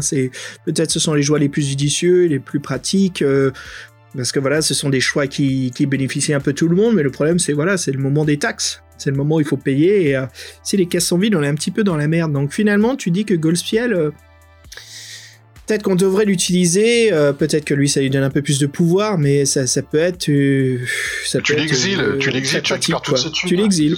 Voilà, c'est le mec- Le mec l'a voulu te tuer, quoi. Tu l'exiles, tu récupères toutes Mais il faut, thunes. il faut le, il faut le, il faut le, comment il s'appelle euh, il- Ouais, voilà, le si on veut surintendant. l'exiler, le, surintendant, voilà, il, faut choisir le surintendant. Ou, euh, ou Perdigan. Parsifal, ouais. Ou Perdi- Perdigan. Ouais, Pa- Parsifal, Perdigan, bien sûr, le pauvre Parsifal, il ferait jamais ça. Voilà, Perdigan, il te faut au moins un des deux bad guys, quoi. Donc moi, c'est sûr que j'ai morflé là-dessus, Fred. Euh, et euh, bah écoute, euh, on en profite, là on parle de ce qui se passe après, hein, de la suite. Donc il y a deux événements importants. Le premier déjà, c'est euh, le dernier choix un petit peu qu'on a à faire hein, en tant que en tant que conseiller, c'est ça, non? Bah moi juste un truc, c'est qu'après la partie de chasse euh, dont on parlait tout à l'heure, qui a lieu après ce conseil-là, en fait où on se fait à moitié euh, une tentative d'assassinat presque, il y a un banquet. Et moi, là, on te disait, on, te propose déjà ce que Parsifal fait, partie de notre conseil. Oui, il faisait pas partie de ton conseil. Mais par contre, Perdigan me dit au matin du banquet, me dit de me méfier de Parsifal. Ah, c'est pas mal. Moi, c'est un peu différent. Euh, donc en fait, euh, c'est la jeune page qui m'apporte un message, voilà, qui est écrit au rouge à lèvres sur une brosse à cheveux, qui est bien écrit attention à Parsifal. Euh, donc, euh, bon, je me dis aussi bien sûr que c'est euh, Perdigan hein, qui m'envoie ça rouge à lèvres sur une brosse, vu l'amour qu'avaient les deux écrivains pour ce personnage. Pourquoi pas la rendre encore plus sexy davantage, en laissant des, messages secrets avec au rouge à lèvres. Et puis donc ça nous amène donc au quatrième choix. Qu'est-ce qu'on fait de l'ordre du lotus jaune? Et là j'ai un petit peu, c'est Jamie et, et Marc qui nous font un petit peu de...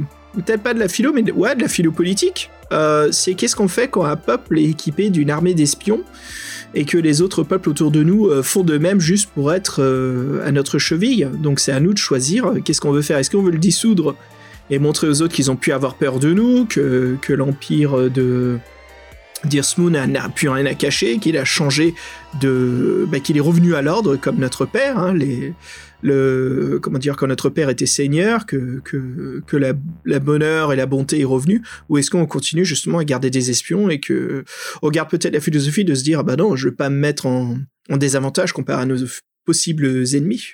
Ah ah Gros débat, gros Donc toi, débat. fait quoi de... Gros débat Ouais, c'est ça. c'est- C'est c'est le débat à la rédac. Donc, euh, bien sûr, il y a plusieurs possibilités euh, philosophiques, on peut dire, je pense, euh, géopolitiques. Il y a plusieurs possibilités géopolitiques de, de, ce choix. Donc, moi, bon, c'est une fiction, j'en profite. Je dissous l'ordre du Lotus. hein, je joue vraiment le ninja qui essaye de regagner confiance au peuple et qui montre bien, euh, voilà, comme notre aïeul, euh, qu'il n'y a rien à craindre, que, que, que, le, que la lumière est revenue au-delà du royaume.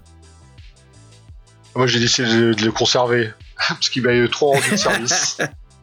bah oui, Je me suis dit, oui, euh, c'est la, ça paix- en la fait. période est trouble. Pour l'instant, il vaut mieux que je sois au courant de qui m'en veut et quand. Donc, je vais les garder. En plus, euh, la meuf, je m'entends bien avec elle. Donc, euh, bon, bah, bien sûr, sexy, perte perte de popularité directe. Deux points. Ah Mais ouais, c'est ça, oui.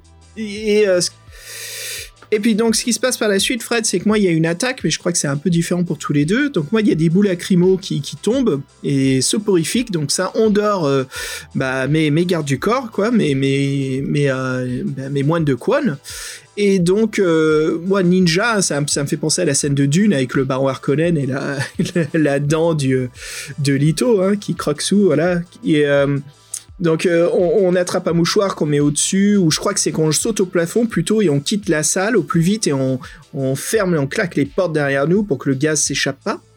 Et en face de nous, donc, il y a euh, Parsifal, donc un de mes conseillers, qui arrive avec un mouchoir sur la bouche, qui, euh, qui est empli de douleur, qu'on voit qui tremble, qui se sent pas bien, qui tousse, il s'approche vers nous. Et là, bien sûr, il y a un choix à faire, c'est est-ce qu'on l'attaque ou est-ce que euh, on l'écoute Et moi, tu as tout de suite question gameplay. Je me dis pourquoi est-ce qu'on propose d'attaquer Parsifal? Donc, il faut juste euh, faire les mathématiques de scénario. hein. Euh, Il y a un assassin qui nous cherche, qui s'appelle Mandrake, qui peut se déguiser. Et là, on propose d'attaquer Parsifal. Je me dis bon, c'est clair et net. C'est la première fois qu'on me demande si je peux attaquer un conseiller. Bah, ça doit être Mandrake. Donc bien sûr, combat s'ensuit, j'attaque Parsifal et en fait ça se révèle à être bien sûr Mandrake, je gagne le combat et j'arrive justement à, lui mettre un coup mortel et euh, voilà on révèle bien à la cour tout le monde que c'est euh, que Parsifal c'était Mandrake et le pauvre Parsifal a été assassiné il y a quelques jours précédemment. Donc euh, triste à savoir mais voilà il nous manque déjà quelqu'un de notre conseil. Euh, Fred, toi la situation était un peu dif- différente non? Oui, moi, c'est que ça, ça se passe pas après le conseil, ça se passe euh, dans le temple de Kwon. J'assiste à une office, entre guillemets, mais c'est pas Parsifal qui l'amène, c'est un jeune, un jeune aspirant. Donc, euh, moi, je suis dans ses appartements, je le rejoins dans ses appartements privés, là, pareil, euh, en me rapprochant de lui, euh, on me demande si je veux lui foutre une tatane. Donc, une tatane. De toute façon, j'étais prévenu qu'il fallait que je me méfie de lui, donc je me dis, bah, c'est pas lui. Donc oui, effectivement, c'était Mandrake. Et donc, comme on a pris l'initiative, le combat est plus facile, je, présume. Mais en fait, on a on, on enchaîne sur les sur les funérailles. Effectivement, on a appris qu'il a été tué deux jours plus tôt, le pauvre Parsifal. Donc moi, j'étais bien content de pas l'avoir eu dans mon conseil. Je me suis dit, ça fait un en moins, sinon. En plus, on propose pas d'en avoir un autre. Donc bref, euh, feu euh, feu Parsifal. Et en fait, on a à peine le temps de se, de se réjouir, parce qu'en fait, euh, on l'expliquait, il y a le Rift à côté, et donc là, il y, a des, y a une armée qui est sortie du Rift, une armée d'elfes noirs et de trolls des cavernes, ça rigole pas. Et là, en fait, la, la, la population tremble comme des feuilles, euh, comme euh, Gwyneth, pas, je vais dire Gwyneth pas trop, ça va pas moi. Comme Force, comme Force Gwyneth, elle est euh, à la tête de notre armée euh, et de la police, et ben en fait, ils, ils sont en train de l'acclamer, elle a une, une aura de chef, et en fait, là, là, il y a un choix, est-ce qu'on vous demande, euh, est-ce que vous allez la sortir, faire une charge triomphante euh, sur les ennemis pour les repousser, ou euh, tout connement, euh, vous préparez le siège et en position de combat en attendant euh, voilà l'invasion. Et en fait, euh, ce choix-là, est, euh, a l'air un peu con comme ça, mais faut pas se tromper, n'est-ce pas? Ouais, ouais, faut pas se tromper quoi. Donc moi j'ai j'ai choisi l'inverse, tu vois. J'ai choisi justement de retenir Force Gwyneth, de lui dire non, elle reste avec nous, elle part pas à l'assaut. Et euh, bah, j'ai perdu des points justement de Popularité, ça s'appelle ouais. des points de de popularité. Mais euh, voilà, l'assaut s'est passé et puis euh, donc euh, réussi à être repoussé quoi, ça va. Mais c'était euh, tout juste. hein. En fait, oui, si tu, si tu, en fait, en plus, là, en fait, la population donc acclame, euh, acclame euh, Force Gwyneth. En fait, c'est, c'est, Ouais, de Nemesis qui, qui propose qu'elle fasse une sortie euh, pour, pour repousser ses ennemis. Qui, en Ça fait, le sur. Ouais, en fait, en fait, ça pue un peu le pied. En fait, quand elle sort, donc elle fait une première charge triomphale, elle repousse effectivement les ennemis, mais après, dans la plaine, euh, elle se fait encercler, ils se font massacrer, et après, la ville se fait envahir. Oh non. Donc euh, voilà, méfiez-vous de vos, vos votre impulsivité, c'est pas c'est pas bon en tant que seigneur. Et donc c'est vrai qu'en fait donc euh, vaut mieux attendre euh, l'armée. Et là il y a un siège qui commence, mais en fait c'est pas le principal. Ce qui a quelque chose qui, a pas- qui arrive souvent dans la voie du tic, c'est euh, on a une vision. Oui, on a une vision de Quan justement qui nous dit qu'il nous faut euh, deux objets en fait euh, qui, euh, qui feront de nous le, plus grand des seigneurs, surtout des objets qui appartenaient donc à notre aïeul, hein, qui sont très importants. C'est donc une orbe et un sceptre. Et bien sûr, pour trouver cet orbe et cet sceptre, c'est qu'une seule personne qui sait où il se trouve, c'est le maître des ombres. Qui sait le maître des ombres? Ben, En fait, c'est le chef du clan des ninjas de la voie du scorpion. Et donc euh, ça va être notre quête. Et là, on retourne un petit peu plus dans l'aventure. On a fini un petit peu la simulation de de seigneur, euh, de seigneurie hein, dans le royaume. Et donc on part en quête. En fait, on quitte euh, la ville, le, royaume, et on part dans les montagnes. On repart en fait dans le monde d'Orbe hein, via la carte qui est au début du livre, et on se balade. Et donc voilà, les, auditeurs, bah là on se retrouve vraiment dans un livre-jeu classique de la collection de chez Folio, hein, des livres dont vous êtes le héros. On va se balader, on va, on va déjà partir donc à la recherche euh, d'un petit village euh, caché où se trouve le, le maître des ombres. On, est, Fred, tu, tu me dis hein, si, si tu as un autre avis, mais là je trouve vraiment que ça fait euh, défi fantastique. On trouve des cavernes, si on fouille des cadavres, on trouve des objets qui nous aident euh, à ouvrir des portes secrètes qui sont cachées dans des donjons. C'est un peu du dungeon crawling cette deuxième partie. euh, où on a un grand combat, on a un mini-boss en fait, et j'ai l'impression que c'est plutôt un grand boss dans le... C'est bien un mini-boss, c'est le maître des ombres, qui me rappelle en fait le combat contre les ninjas rouges dans, dans le deuxième volume. Ouais, exact. C'est un combat scripté, un combat par étape, un combat avec euh, des attaques automatiques, des réactions. Et c'est vrai que, euh, que là, c'est bien d'avoir pas mal de talents qui peuvent servir. Parce que c'est vrai que le mec nous attaque Ouais. un peu avec tout ce qui lui tombe sous la main. Et euh, donc, faut, faut dévier un truc, faut sauter par-dessus ses attaques. euh, non, mais lui, lui c'est un ennemi que. C'est vrai qu'en fait, on pense que c'est un mini-boss, mais pour moi, c'est euh, le boss de l'aventure, c'est le, le meilleur combat. Ça c'est vrai que de toute façon, la première séquence, il y a beaucoup de choix. La deuxième, elle est plus narrative. Il y a deux, trois, il nous, il nous parle de notre périple. Et c'est vrai qu'on peut enchaîner quelques combats parce qu'on tombe sur la voie du scorpion. Il y a que des, mecs de la voie du scorpion. Donc c'est vrai que là, on peut enchaîner les combats contre les ninjas euh, parce qu'il faut arriver au boss, quoi. Et le boss, le combat est super, est scripté et tout, quoi. Ouais, elle est géniale, quoi. Alors, même la présentation du boss, tu sens que c'est le, le ninja assis qui est en train de méditer, qui nous attend. Une fois qu'on arrive, voilà, il a même un sabre, il nous attaque, il prend même des armes euh, qui sont euh, exposées à travers la salle. Donc, euh, ouais, super combat évolutif, narratif, comme, comme savent très bien faire Mark et Jamie, hein, qui, Ça me fait toujours penser au combat de fin, Fred, dans, dans la citadelle du chaos, avec, j'ai oublié le nom. Oh, comment il s'appelle, mince Pas Zagor, mais euh, euh, Bale, Marcus Dale. Oh, bref, bref, bref. Euh, mais c'était un combat évolutif et là c'est pareil quoi. Et c'est vrai quoi, mini boss malgré tout c'est pas le grand grand ennemi, mais ça fait grand ennemi pour moi ce combat contre le maître des ombres. Euh, j'ai trouvé plus important que notre combat de fin contre qu'est-ce que c'était? C'était un démon, c'est Samael, Oui, voilà ouais contre Samael quoi. C'est vrai que si on, si- si on peut refaire l'étape, donc en fait on passe par un petit donjon, c'est ça, faut trouver le village, il est en hauteur, il faut, faut, faut aller dans un puits. Euh, bon, en fait on rencontre un, un cyclope qui nous balance des rochers avant d'arriver à la montagne, donc ça c'est... Ouais. ça, on c'est- peut, on peut se dissimuler. Ça c'est bien parce qu'on peut se cacher, on peut utiliser vraiment nos pouvoirs de ninja et se rendre invisible, qu'il ne nous voit pas, et on peut même faire en sorte de le faire perdre l'équilibre et de tomber en arrière et de tomber dans le gouffre. Moi je sais que j'ai plutôt dû esquiver ces rochers, quoi. Ouais, ouais, Euh, c'est sympa. Si on arrive justement, je crois qu'il faut utiliser le talent de de euh, la dissimulation. Ah, en parlant de ça, Fred, il y avait peu de talent au début de l'aventure. hein. C'était vraiment tout un différent gameplay, hein, cette simulation. Ah oui, c'était vraiment, euh, bah, c'était Ouais. vraiment les choix qu'on vous a dit avec les événements qui se passent, avec euh, les conseils et euh, en fonction des gens que vous avez choisis, ce qu'ils vous disent ou pas. Donc voilà. Et c'est vrai que si on peut résumer un peu le combat. que ça va. Ouais, je voulais juste dire, j'espère que là, on n'a pas trop vu les conséquences, mais j'imagine que ça sera dans le cinquième volume. En tout cas, je l'espère que dans le cinquième volume, on verra un petit peu plus de conséquences à nos choix, quoi. Bah, vu la fin, je suis pas sûr. Non, mince. Ouais, c'est vrai, ça.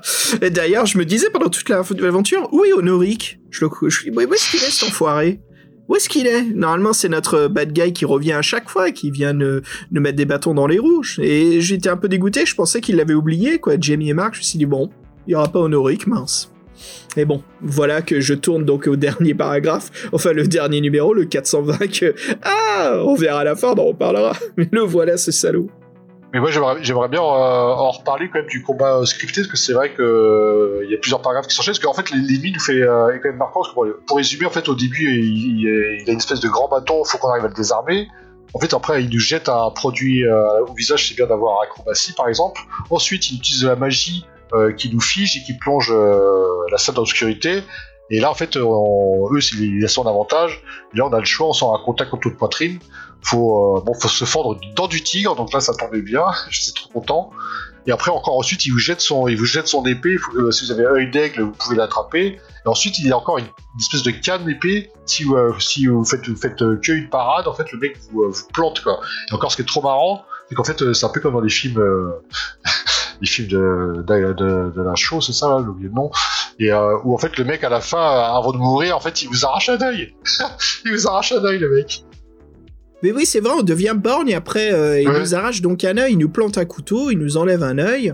Et euh, ouais, c'est vrai qu'après, bien sûr, on prend un penalty sur tous nos jets. euh, de- Ouais, on a moins un, moins un en habilité, ouais. Voilà, moins un en habilité. Et c'est vrai que ça, c'est un grand moment qui, euh, qui on devient un peu big boss de Metal Gear. J'avais l'impression, quoi. En fait, ça nous rend encore plus badass le fait qu'on soit borne, quoi. Comme tous les grands bornes des films d'action. Euh, ça rigole moins que ça soit Nick Fury, comme je disais, euh, Big Boss euh, ou autre. Enfin, ça avait ce côté-là, quoi. Je me dis, bon, ok. Mince, je m'y attendais pas, en tout cas. Je me suis dit, ah, c'est assez grave comme moment, là, dans, dans notre personnage, quand même, de perdre un œil comme ça. Après, les mecs du Scorpion, ils sont gentils, vu qu'on est arrivé chez eux, qu'on a buté leur boss, ils font ok, respect, on te laisse sortir cette fois-ci, mais t'inquiète, on va se venger. Ok, on trouve ça On va se venger, ouais. Mais en fait, tu dois sortir pas avec, fini. avec respect, quoi. C'est quand, même- c'est quand même classe, quoi, je veux dire. Ah bah heureusement parce que sinon on serait mort. Hein. Ah, c'est clair. mort, quoi. Euh, serait calme. Et euh, puis cette dernière phase du jeu, là, c'était complètement du défi fantastique. euh, J'avais l'impression d'être euh, euh, dans du, du Advanced Fighting Fantasy, dans une partie de jeu de rôle, parce que voilà, donc il nous dit où se trouve euh, donc euh, l'orbe et le sceptre. Voilà que c'est dans un- une vallée, qu'il faut voyager là-bas. Non, c'est sur- une île. c'est sur une île et il faut voyager à travers une vallée. Après, il faut prendre l'océan. Il faut voyager à travers des rivages très dangereux et puis arriver sur une île. Mais euh, ce, qui, ce qui est assez chaud et, et difficile, c'est ce voyage. Et finalement, il faut faire pas mal de choses. Il y a des déviations. Euh, on arrive dans un royaume qui se bat contre des dragons. On peut aider euh, Paladin. C'est un mec qui s'appelle carrément juste Paladin avec son fils. Enfin, je me suis dit, j'avais l'impression que Jamie et Mark, ils en avaient marre de parler du ninja. J'avais l'impression qu'ils voulaient faire de l'heroic fantasy, même si c'est vrai que la voix du ninja a quand même ce côté très heroic fantasy, hein, quand on voit les personnages comme euh, Force Gwyneth, voilà, ça fait très Donjons et Dragons.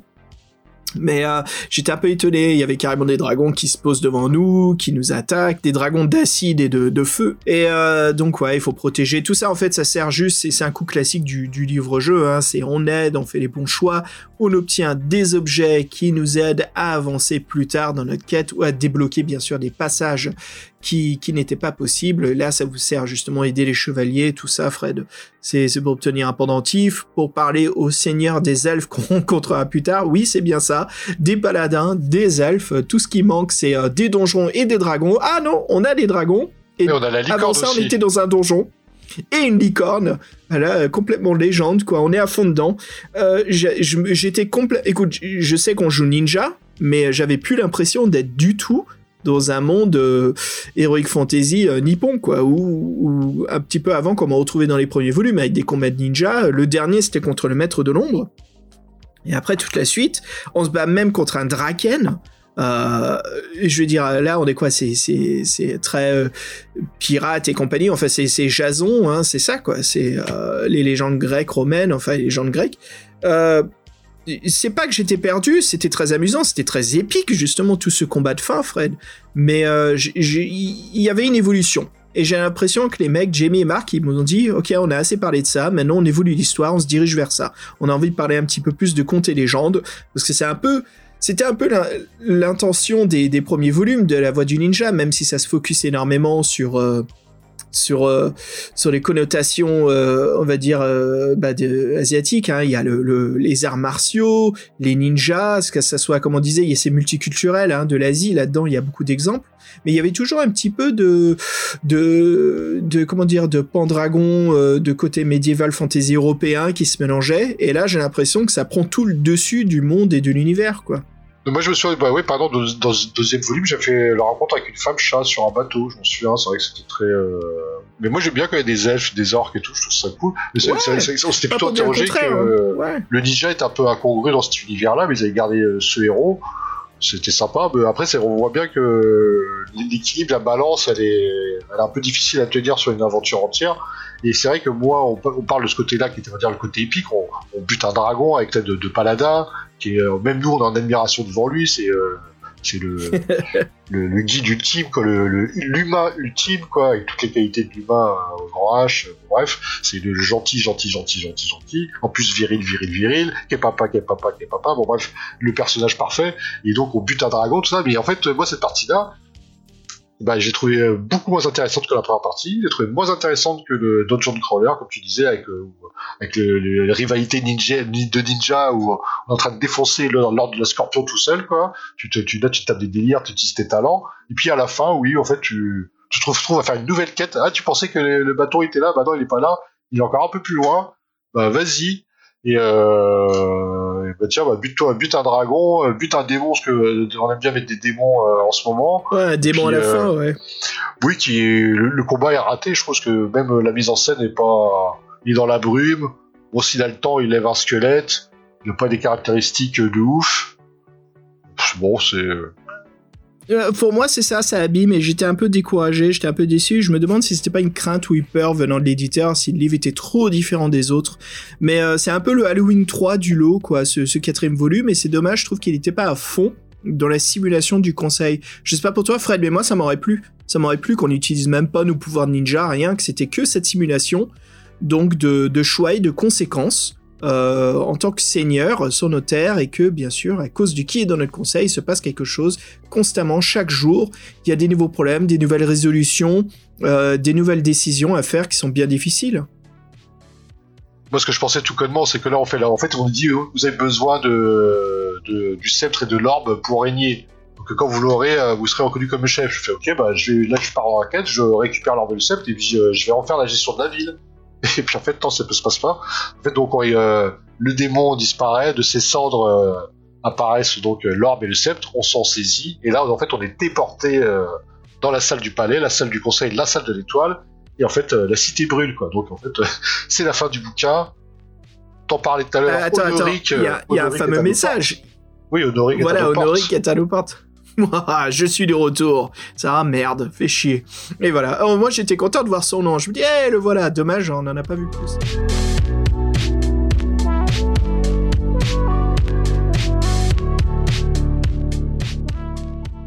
Ah ouais, ouais, c'est la fin, c'est la fin. Fred, je te propose de nous donner nos impressions, un petit peu notre point de vue, critique. euh. Vas-y, donne-moi ton opinion, toi. Bah, c'est vrai que euh, a enchaîné euh, le, avec le 3Z qu'on a fait pas si longtemps, donc euh, qui, qui était déjà une, qui représentait un peu déjà une cassure avec les deux premiers épisodes. On va dire que ça y marche un peu par deux. Les épisodes, moment, t'as le 1 et le 2, et là t'as le 3 et le 4 qui se suivaient pour moi. Et donc en fait, on est vraiment dans la continuité, donc ça j'ai apprécié.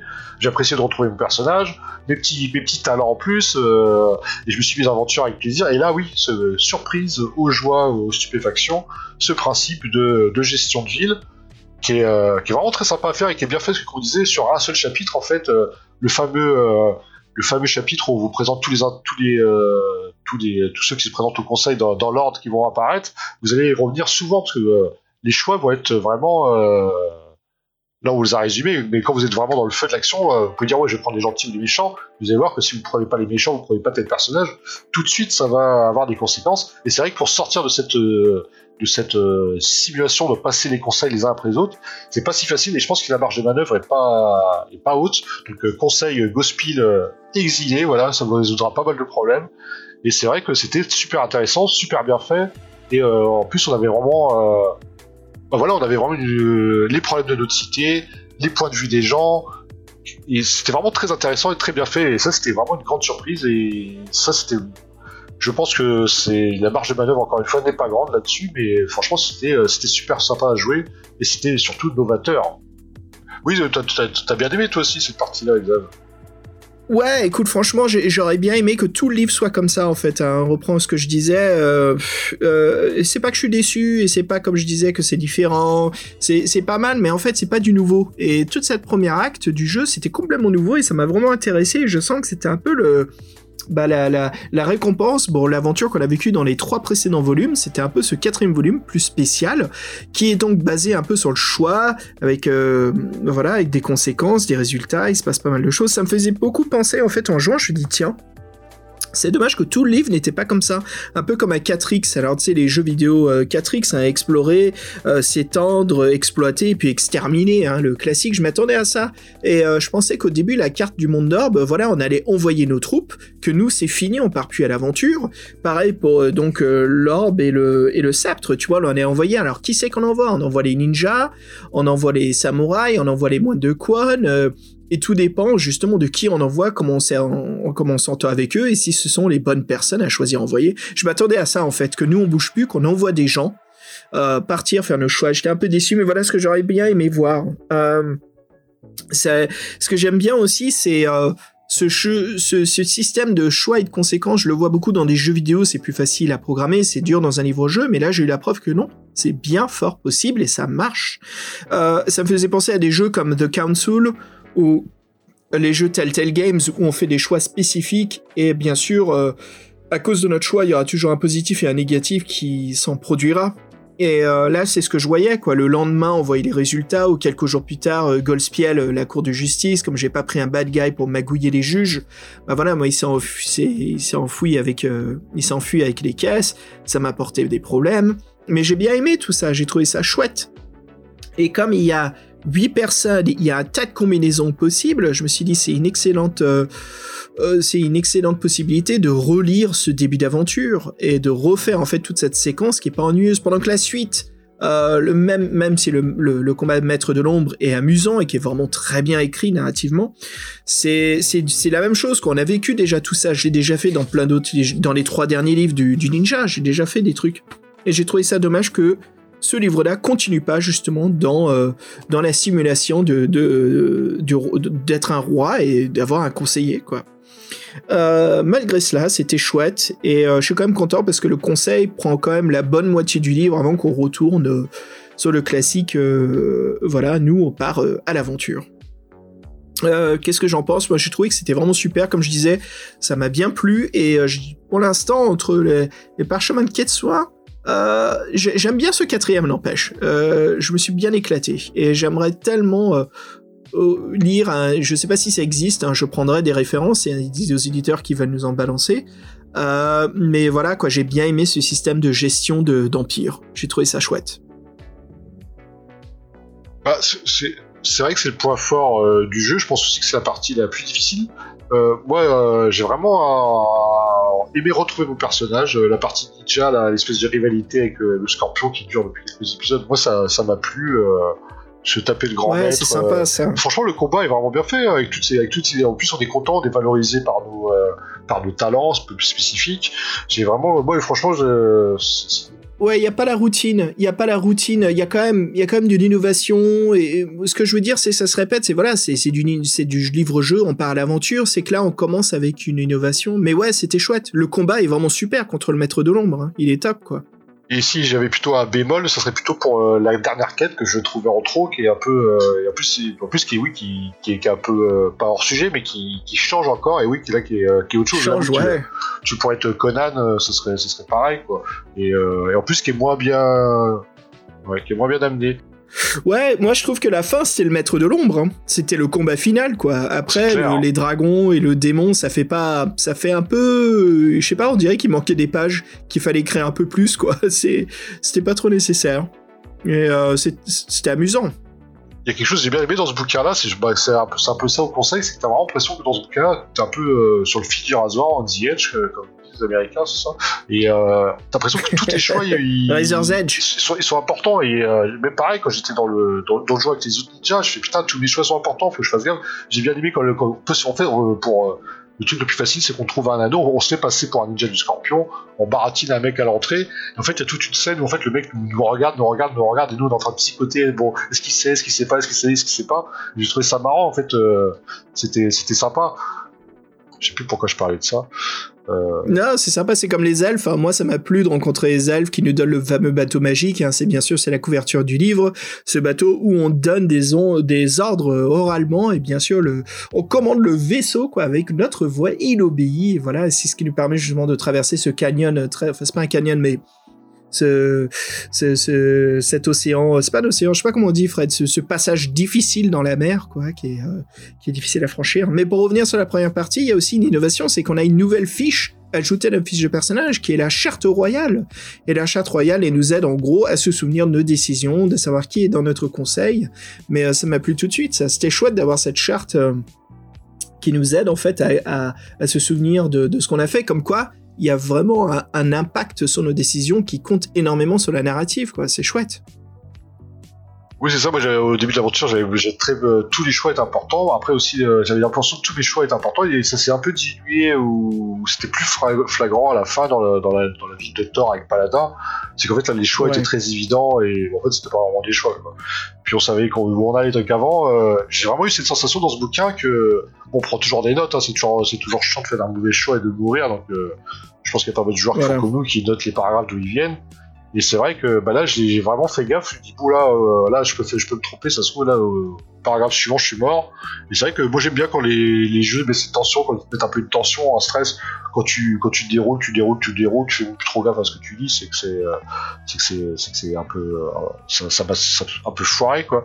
Donc moi, j'ai bien aimé aussi cette Mm. tension, même si après, c'est vrai que tout se dilue dans la quête finale, qui de épique, euh, on a juste un peu le, je veux dire les couleurs, mais pas la saveur. quoi. Bah écoutez, c'est quand même une recommandation, je pense, de notre part à tous les deux, hein, Fred. Je crois qu'on le recommande, euh, ce- cette saga. De toute façon, on recommande vraiment La Voix du Tigre. Et puis ce quatrième bah, je- volume, euh, je, dirais un peu bah, plus que, que les autres. Moi, je mettrai un 5, hein, franchement, rien que pour la nouveauté, et puis euh, Ah, pour le... Ouais, moi, je ouais. mettrai un 5, parce que même, le, même, le- même la fin, s'il y a pas de top top, il y a quand même, elle est quand même épique. C'est pas, c'est pas des dragons et des démons, c'est pas dans toutes les aventures qu'on a défait, donc euh, non, ça reste sympa. Et puis c'est vrai qu'il y a cette continuité, parce qu'on sait très bien que là on arrive, la cité est en flammes. Le début du prochain bouquin, bah, je pense que c'est armée contre armée, quoi. Donc euh, c'est peut-être les fameux choix qu'on a fait. Moi, je l'aurais bien donné à Mark Smith son fameux commentaire des euh, voilà euh, les meilleurs livres euh, jeux du monde. Tu vois, si tout le livre c'était une simulation de royaume avec une carte où on envoie nos unités un peu plus approfondies, justement là-dessus, comme quoi on a nos quatre conseillers, mais après, par exemple, on peut pas avoir nos trois ou nos quatre euh, euh, chefs d'armée. Et que eux on les envoie en mission et c'est là où on utilise leur stratégie de puissance, de de de comment dire, euh, de leur charisme euh, ou de leur façon d'être euh, Silverton, comment dire, qui sont forts en, charme ou en dialogue, justement qui savent manipuler politiquement les gens, tu vois, et qu'ils ont différents atouts et que c'est eux justement qui nous ramènent le sceptre et l'orbe. Tu vois, je verrais bien par exemple Paladin être un de ces personnages qu'on peut qu'on peut envoyer euh, en dépendant où. Alors tu vois, il y a l'invasion des dragons, il faut qu'on ait le royaume, qui sait qu'on envoie? Bah, On va envoyer Paladin, qui a la force de la lumière contre les, les dragons du mal.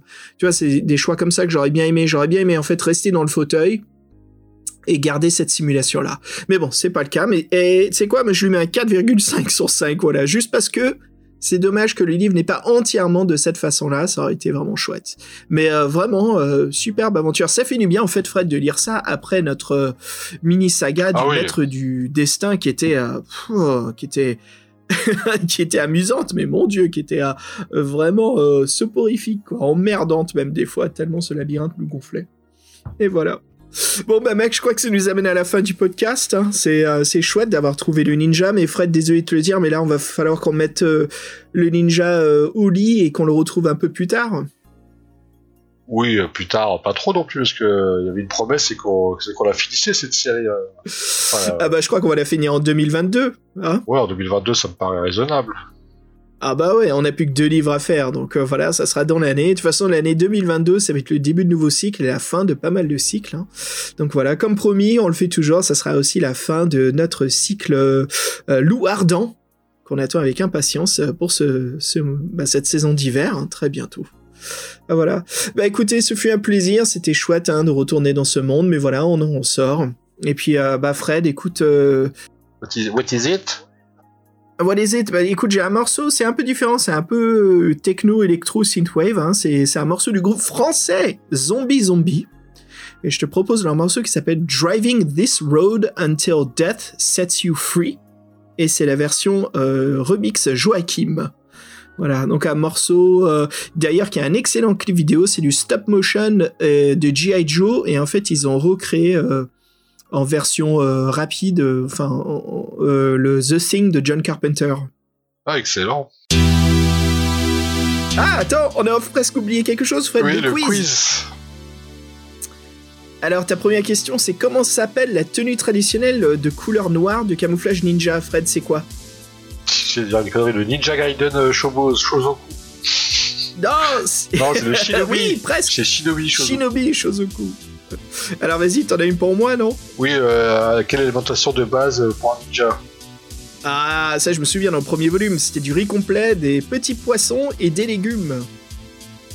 Et puis bien sûr, la dernière question, un tout droit qui vient de Fabien, c'est qu'est-ce que sont les Soko, Fred?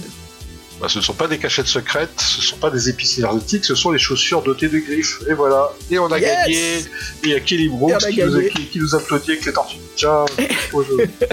Kelly Brooks, ouais, qui a une, une dédicace, je sais pas quoi, avec les Tortues Ninja.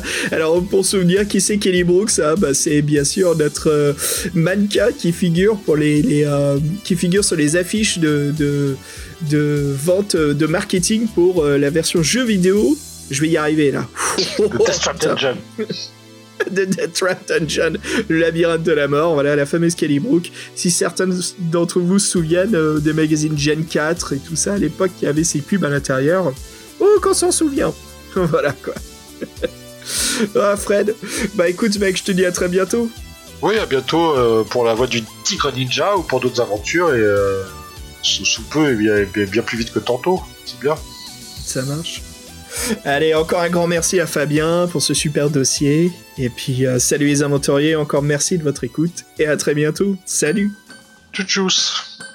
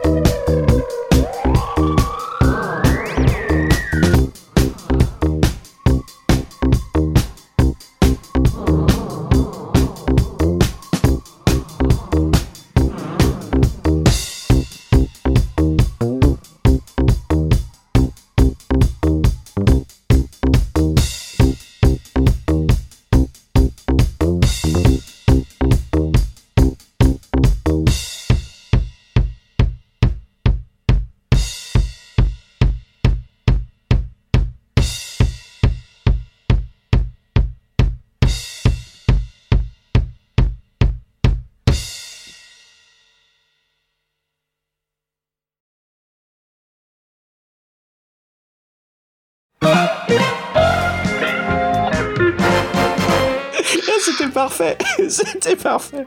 Euh, et puis, euh, je dirais aussi euh, ce fameux refrain, hein, Take on me. Vas-y, tu me fais le cœur. Take on me. Take on me. Attention.